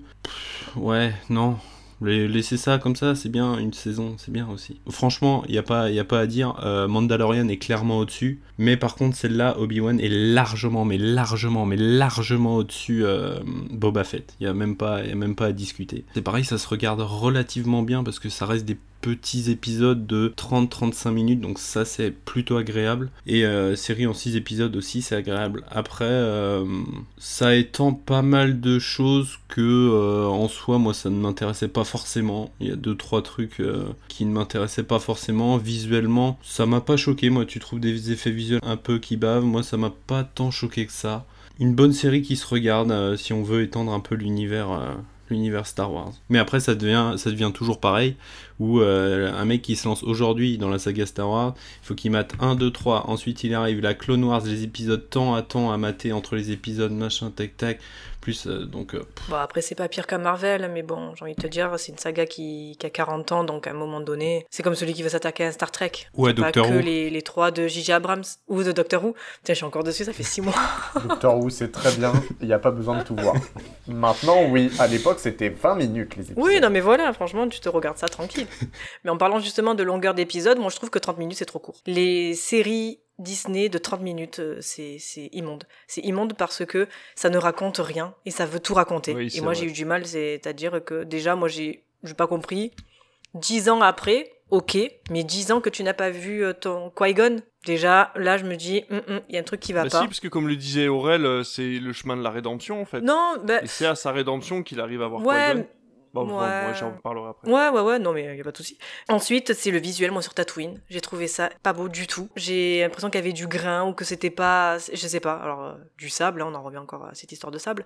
Il y avait des moments où oui, c'était beau, il y avait des moments où non, c'était pas beau. Par exemple, le duel, l'espèce de flashback, justement, entre Obi-Wan et Anakin. Donc, déjà, Anakin, enfin, tu vois les rites, tu vois ça, tu fais... Ils font ça depuis des années avec les Marvel, je sais pas pourquoi ils l'ont pas fait. Et ça va pas du tout.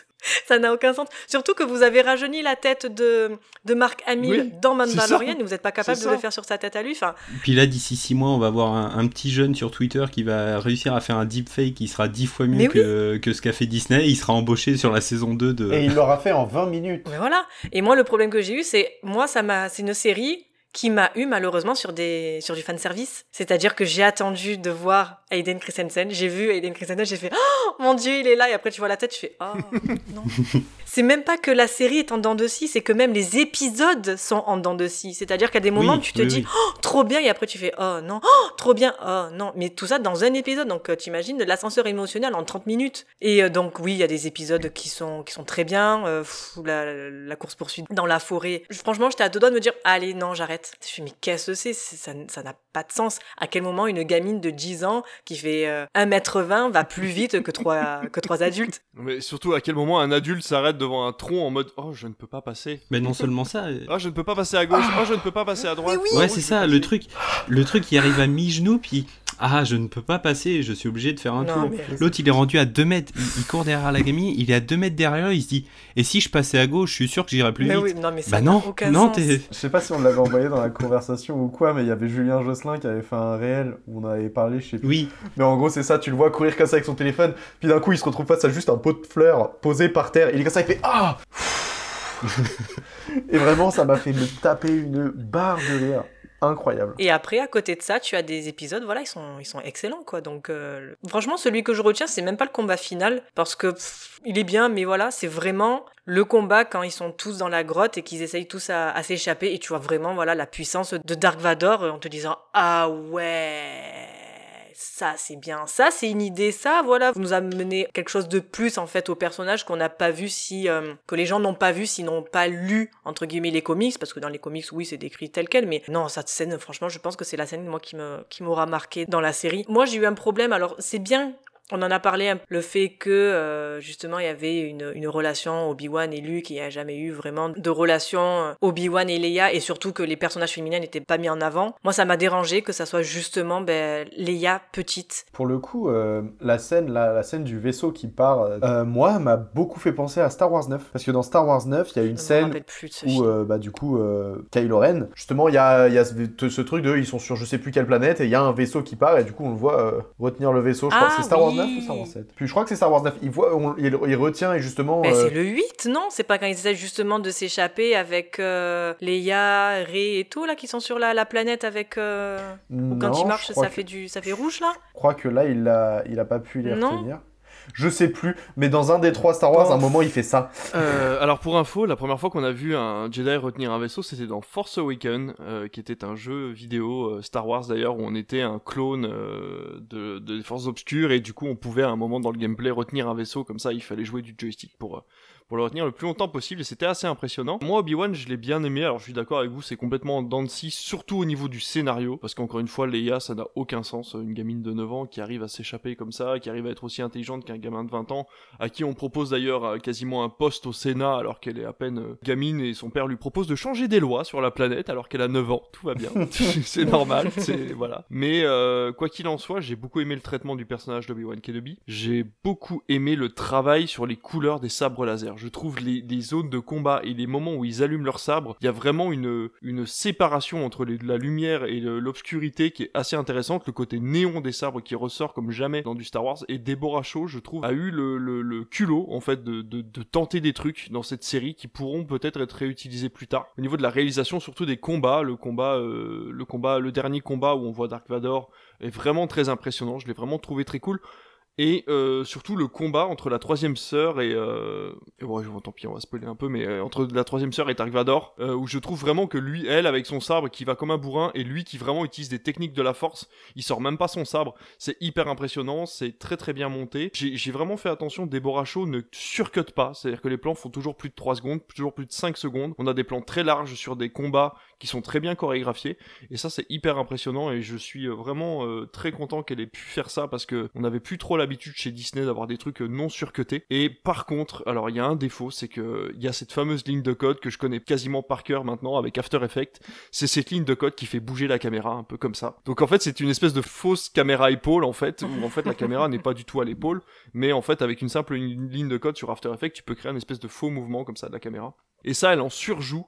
Et malheureusement, dans le, dans le combat final, c'est vraiment très gerbant. Euh, moi, j'avais limite la gerbe en fait à regarder cette caméra qui bougeait en haut, en bas, à droite, à gauche, en permanence sur des mouvements complètement aléatoires pour faire penser que c'était caméra à l'épaule. Et euh, j'ai trouvé ça un peu dommage. Mais euh, en soi, moi, j'ai pas mal aimé la série. Il y a beaucoup de gros plans sur Obi-Wan, sur Erwan McGregor, qui, comme tu le disais, Jean-Charles prend son rôle vraiment au sérieux.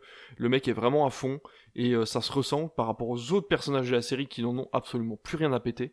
Et euh, j'ai trouvé que lui rattrapait la série, il la porte à bout de bras du, début à la fin, ne serait que quand on le voit couper son petit morceau de viande au début, je sais pas pourquoi il y a eu une émotion à ce moment-là. Tu le vois à chaque fois, il pique son petit morceau de viande, il se le fout dans la poche et il part comme ça. Et je sais pas, il y a cette espèce d'esprit de rédemption, euh, comme tu disais, Aurel. Voilà, le fait qu'il arrive à grandir de cette mission. Alors effectivement, on aurait pu se passer de la mission Skywalker.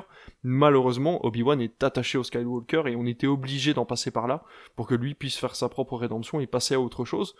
Si saison 2 il devait y avoir, j'espère que non, mais euh, voilà, effectivement, cette fois-ci, j'espère bien qu'il n'y aura pas de Skywalker, parce que Luke est censé avoir droit à son enfance, c'est ce qu'il lui dit depuis le début, donc c'est pour ça qu'il lui offre ce fameux vaisseau en plastique qu'on reverra dans l'épisode 4. Leia n'est plus censée revoir du tout Obi-Wan, ou en tout cas par petites bribes en fait, vraiment pour qu'elle se souvienne de lui quand elle sera adulte, pour lui envoyer le message de l'épisode 4. Donc s'il devait y avoir une nouvelle saison, ce serait plutôt, c'est une, saison, on va dire, euh, philosophique, peut-être presque même biblique en fait, cette, espèce de rencontre qu'il aura avec, euh, avec Qui-Gon, et qui lui permettra peut-être d'aller encore plus loin dans la force et d'apparaître euh, à la fin de l'épisode 6, comme on le sait tous, euh, sur cette espèce d'hologramme où ils sont tous réunis. Voilà, mais il y aurait quand même assez peu d'intérêt, mais j'avoue qu'on aurait enlevé une bonne heure et demie, le film, ça aurait été un film de 3 heures en fait en gros, ou de 2 heures et demie, ça aurait été largement suffisant. Toute la partie sur la planète avec les, euh, les rebelles n'a absolument aucun sens. Voilà, je, suis quand même relativement content de cette série dont je n'attendais rien.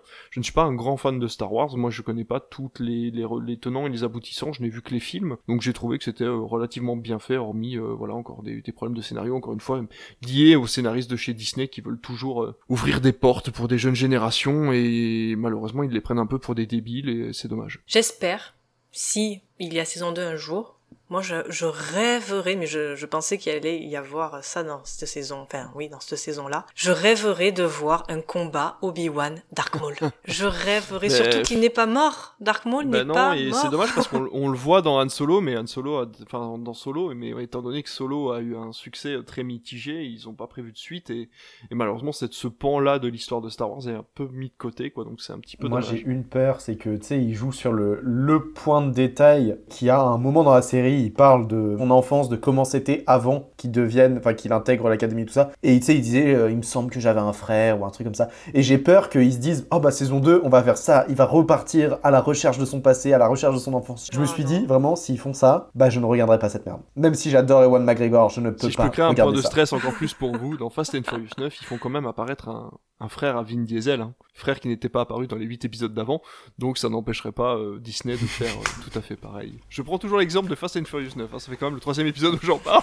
je suis vraiment désolé, mais je sais pas pourquoi ce film me reste en tête alors que c'est une bouse. Moi j'aimerais rectifier du coup euh, ma, petite phrase de tout à l'heure. En fait, j'ai fait des recherches, donc c'est bien dans Star Wars 9, The Rise of Skywalker. En fait, à un moment, ils sont sur l'île justement là un peu désertique où ils vont chercher Lando Calrissian. Quand Chewbacca se fait kidnapper par le Nouvel Ordre, il l'emmène dans un vaisseau. Du coup, il y a Rey qui arrête le vaisseau en mode non, il va rester là. Et il y a Kylo Ren qui fait non, il part. Et du coup, ils sont tous les deux entre ça et à la fin, le vaisseau explose. Ah et on découvre qu'en fait, Chewbacca était dans un autre vaisseau. Parce qu'on tue pas Chewbacca quand même. Mais pourquoi pas C'est ça le truc, c'est pourquoi pas Pourquoi tu prends pas le. Parce que c'est Disney. Le risque de le faire, même. Euh, c'est 3 PO. Je crois qu'il faut, on peut pas parler de Star Wars 9. on en reparlera une prochaine fois, mais même c'est 3 PO, tu vois. Ça pas si, si on peut se permettre juste ça, j'ai joué à, alors je sais pas si vous vous souvenez de ce vieux jeu, Jedi Knight, qui était sorti sur PC à l'époque. Très vieux jeu, mais qui avait euh, le gros avantage de présenter pour la première fois le temple euh, des Jedi, euh, le, mausolée en fait des Jedi dans le dans le CD2 à la fin en fait. On, on, était face au mausolée des Jedi et la seule chose que je trouverais intéressante dans la saison 2 de Obi-Wan, c'est peut-être justement lui qui aurait pu obtenir des pouvoirs suffisants de pouvoir aller jusqu'à ce mausolée pour justement pouvoir converser peut-être avec des Jedi de force supérieure et là ça pourrait être intéressant. Mais euh, ça mériterait pas une saison quoi. Vous avez même parlé de faire euh, venir Yoda. Bah, après tu peux le d'Agoba bah une fois une fois en fait le problème le problème encore une fois de, de, de, de des esprits qui reviennent de l'au-delà c'est qu'une fois à partir de ce moment-là toutes les portes sont ouvertes. Tu peux faire revenir n'importe quel Jedi. Même Moss, Windu peut revenir euh, à partir du moment où c'était des Jedi qui étaient assez puissants pour le faire et que Qui-Gon leur a montré la voie puisque c'est le premier Jedi à y être arrivé. C'est voilà c'est la porte ouverte à toutes les fenêtres quoi. Tu peux faire n'importe quoi avec n'importe quel personnage et le faire revenir. On va prier pour que ça soit pas compliqué. C'est ça. En tout cas, moi j'ai vu un, j'ai, vu un bon film de, de 3 heures euh, sur, euh, sur le personnage de Obi-Wan. Ouais, c'est ça. Et si tu le regardes pendant 3 heures, tu dis il y a une petite demi-heure de trop, mais en gros ça tient la route, ça reste, ça reste très correct. Ouais, mais ça reste mieux que Star Wars 2. oui. oui. Large. Mais je crois qu'en de toute façon, tu, peux faire, tu ne peux faire que mieux. On va passer tout de suite donc à la chronique d'Aurélien.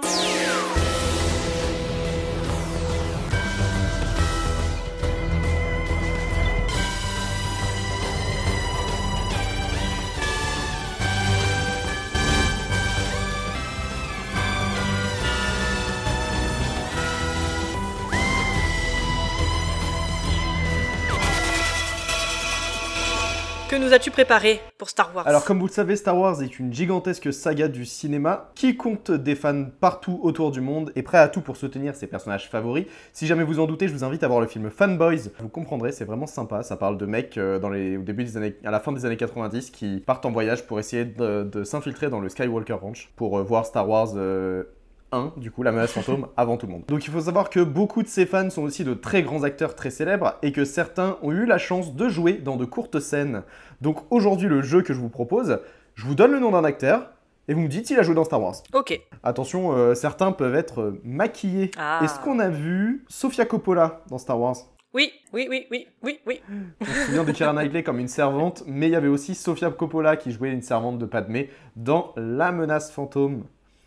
Est-ce qu'on a vu George Lucas dans Star Wars Ouais, il a dû faire Ouais, j'aurais dit oui aussi, ouais. Ouais, bah ouais, évidemment, euh, le gars se sent obligé de débarquer dans son propre univers, hein, il s'est pris pour euh, Stanley. Euh, on le voit rapidement, en fait, dans la revanche des sites, avec un maquillage très très bleu, qui nous fait dire que potentiellement il serait vachement bien en avis euh, sous James Cameron. Ah, peut-être qu'il fait une apparition, on sait jamais. Hein. Est-ce qu'on a vu Kenny Reeves dans Star Wars?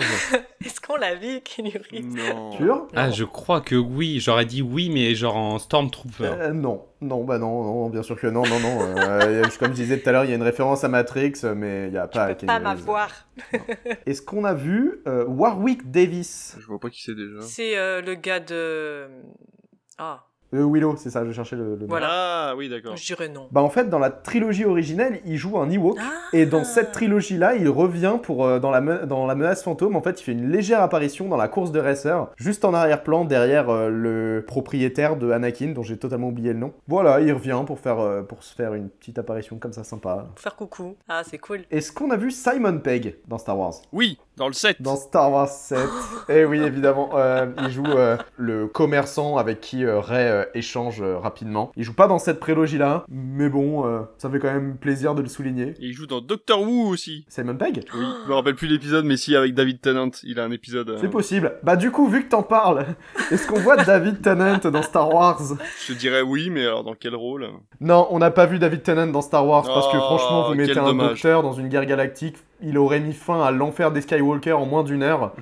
ça aurait peut-être pas été plus mal, on aurait évité Jar Jar. Ah oui. ça, par exemple, ouais. Et voilà, c'est tout ce que j'avais. Ah, ben c'était cool. Est-ce qu'on a vu Daniel Craig? Oui. Oui, en Stormtrooper. Bah en fait le truc c'est que j'avais vu plein de petites anecdotes comme ça aussi euh, par rapport à des personnages. Par exemple on voit à un moment dans la cantina justement de, de Star Wars 2, on voit le mec qui joue Jar Jar sans maquillage. Ah, d'accord. En fait euh, il est là, il fait une apparition, euh, il est... euh, Il y a lui, il y a euh, Anthony, euh, dont j'ai oublié le prénom, le mec qui joue C3PO dans le- la- l'original, euh, Oui. la trilogie originelle. Pareil. Et je sais que pour la dernière trilogie, il y avait le prince Harry et le prince William qui devaient jouer, ils étaient dans des scènes coupées. Ils les ont euh, coupées au montage. Ils ont coupé Harry. Ils ont coupé. Ils ont osé. Voilà. Et il y a aussi Joseph, Joseph Gordon-Levitt Ça va pas qui joue tout. dedans. Et John Favreau. Oh Mais ouais, Joseph, Gord- Joseph Gordon-Levitt, il joue un extraterrestre aussi, euh, voilà, euh, dans la dernière trilogie. Donc c'est sur ces mots que nous allons clore l'émission. Merci les garçons pour votre présence et d'avoir fait vivre cette émission. Nous, on se retrouve pour vous parler encore plus et toujours de films. Retrouvez-nous donc sur Instagram, Twitter et si vous le souhaitez, rejoignez-nous sur Discord et venez nous donner votre avis sur cette prélogie, la trilogie et la postologie si vous le souhaitez. Si le podcast vous a plu, n'hésitez pas à le noter sur Apple Podcasts, Spotify ou Podcast Addict en laissant un joli commentaire. Partagez un maximum si vous l'avez apprécié. Ouh, je perds mon micro. Bisous et bonne soirée. Bonne soirée. Salut Bonne soirée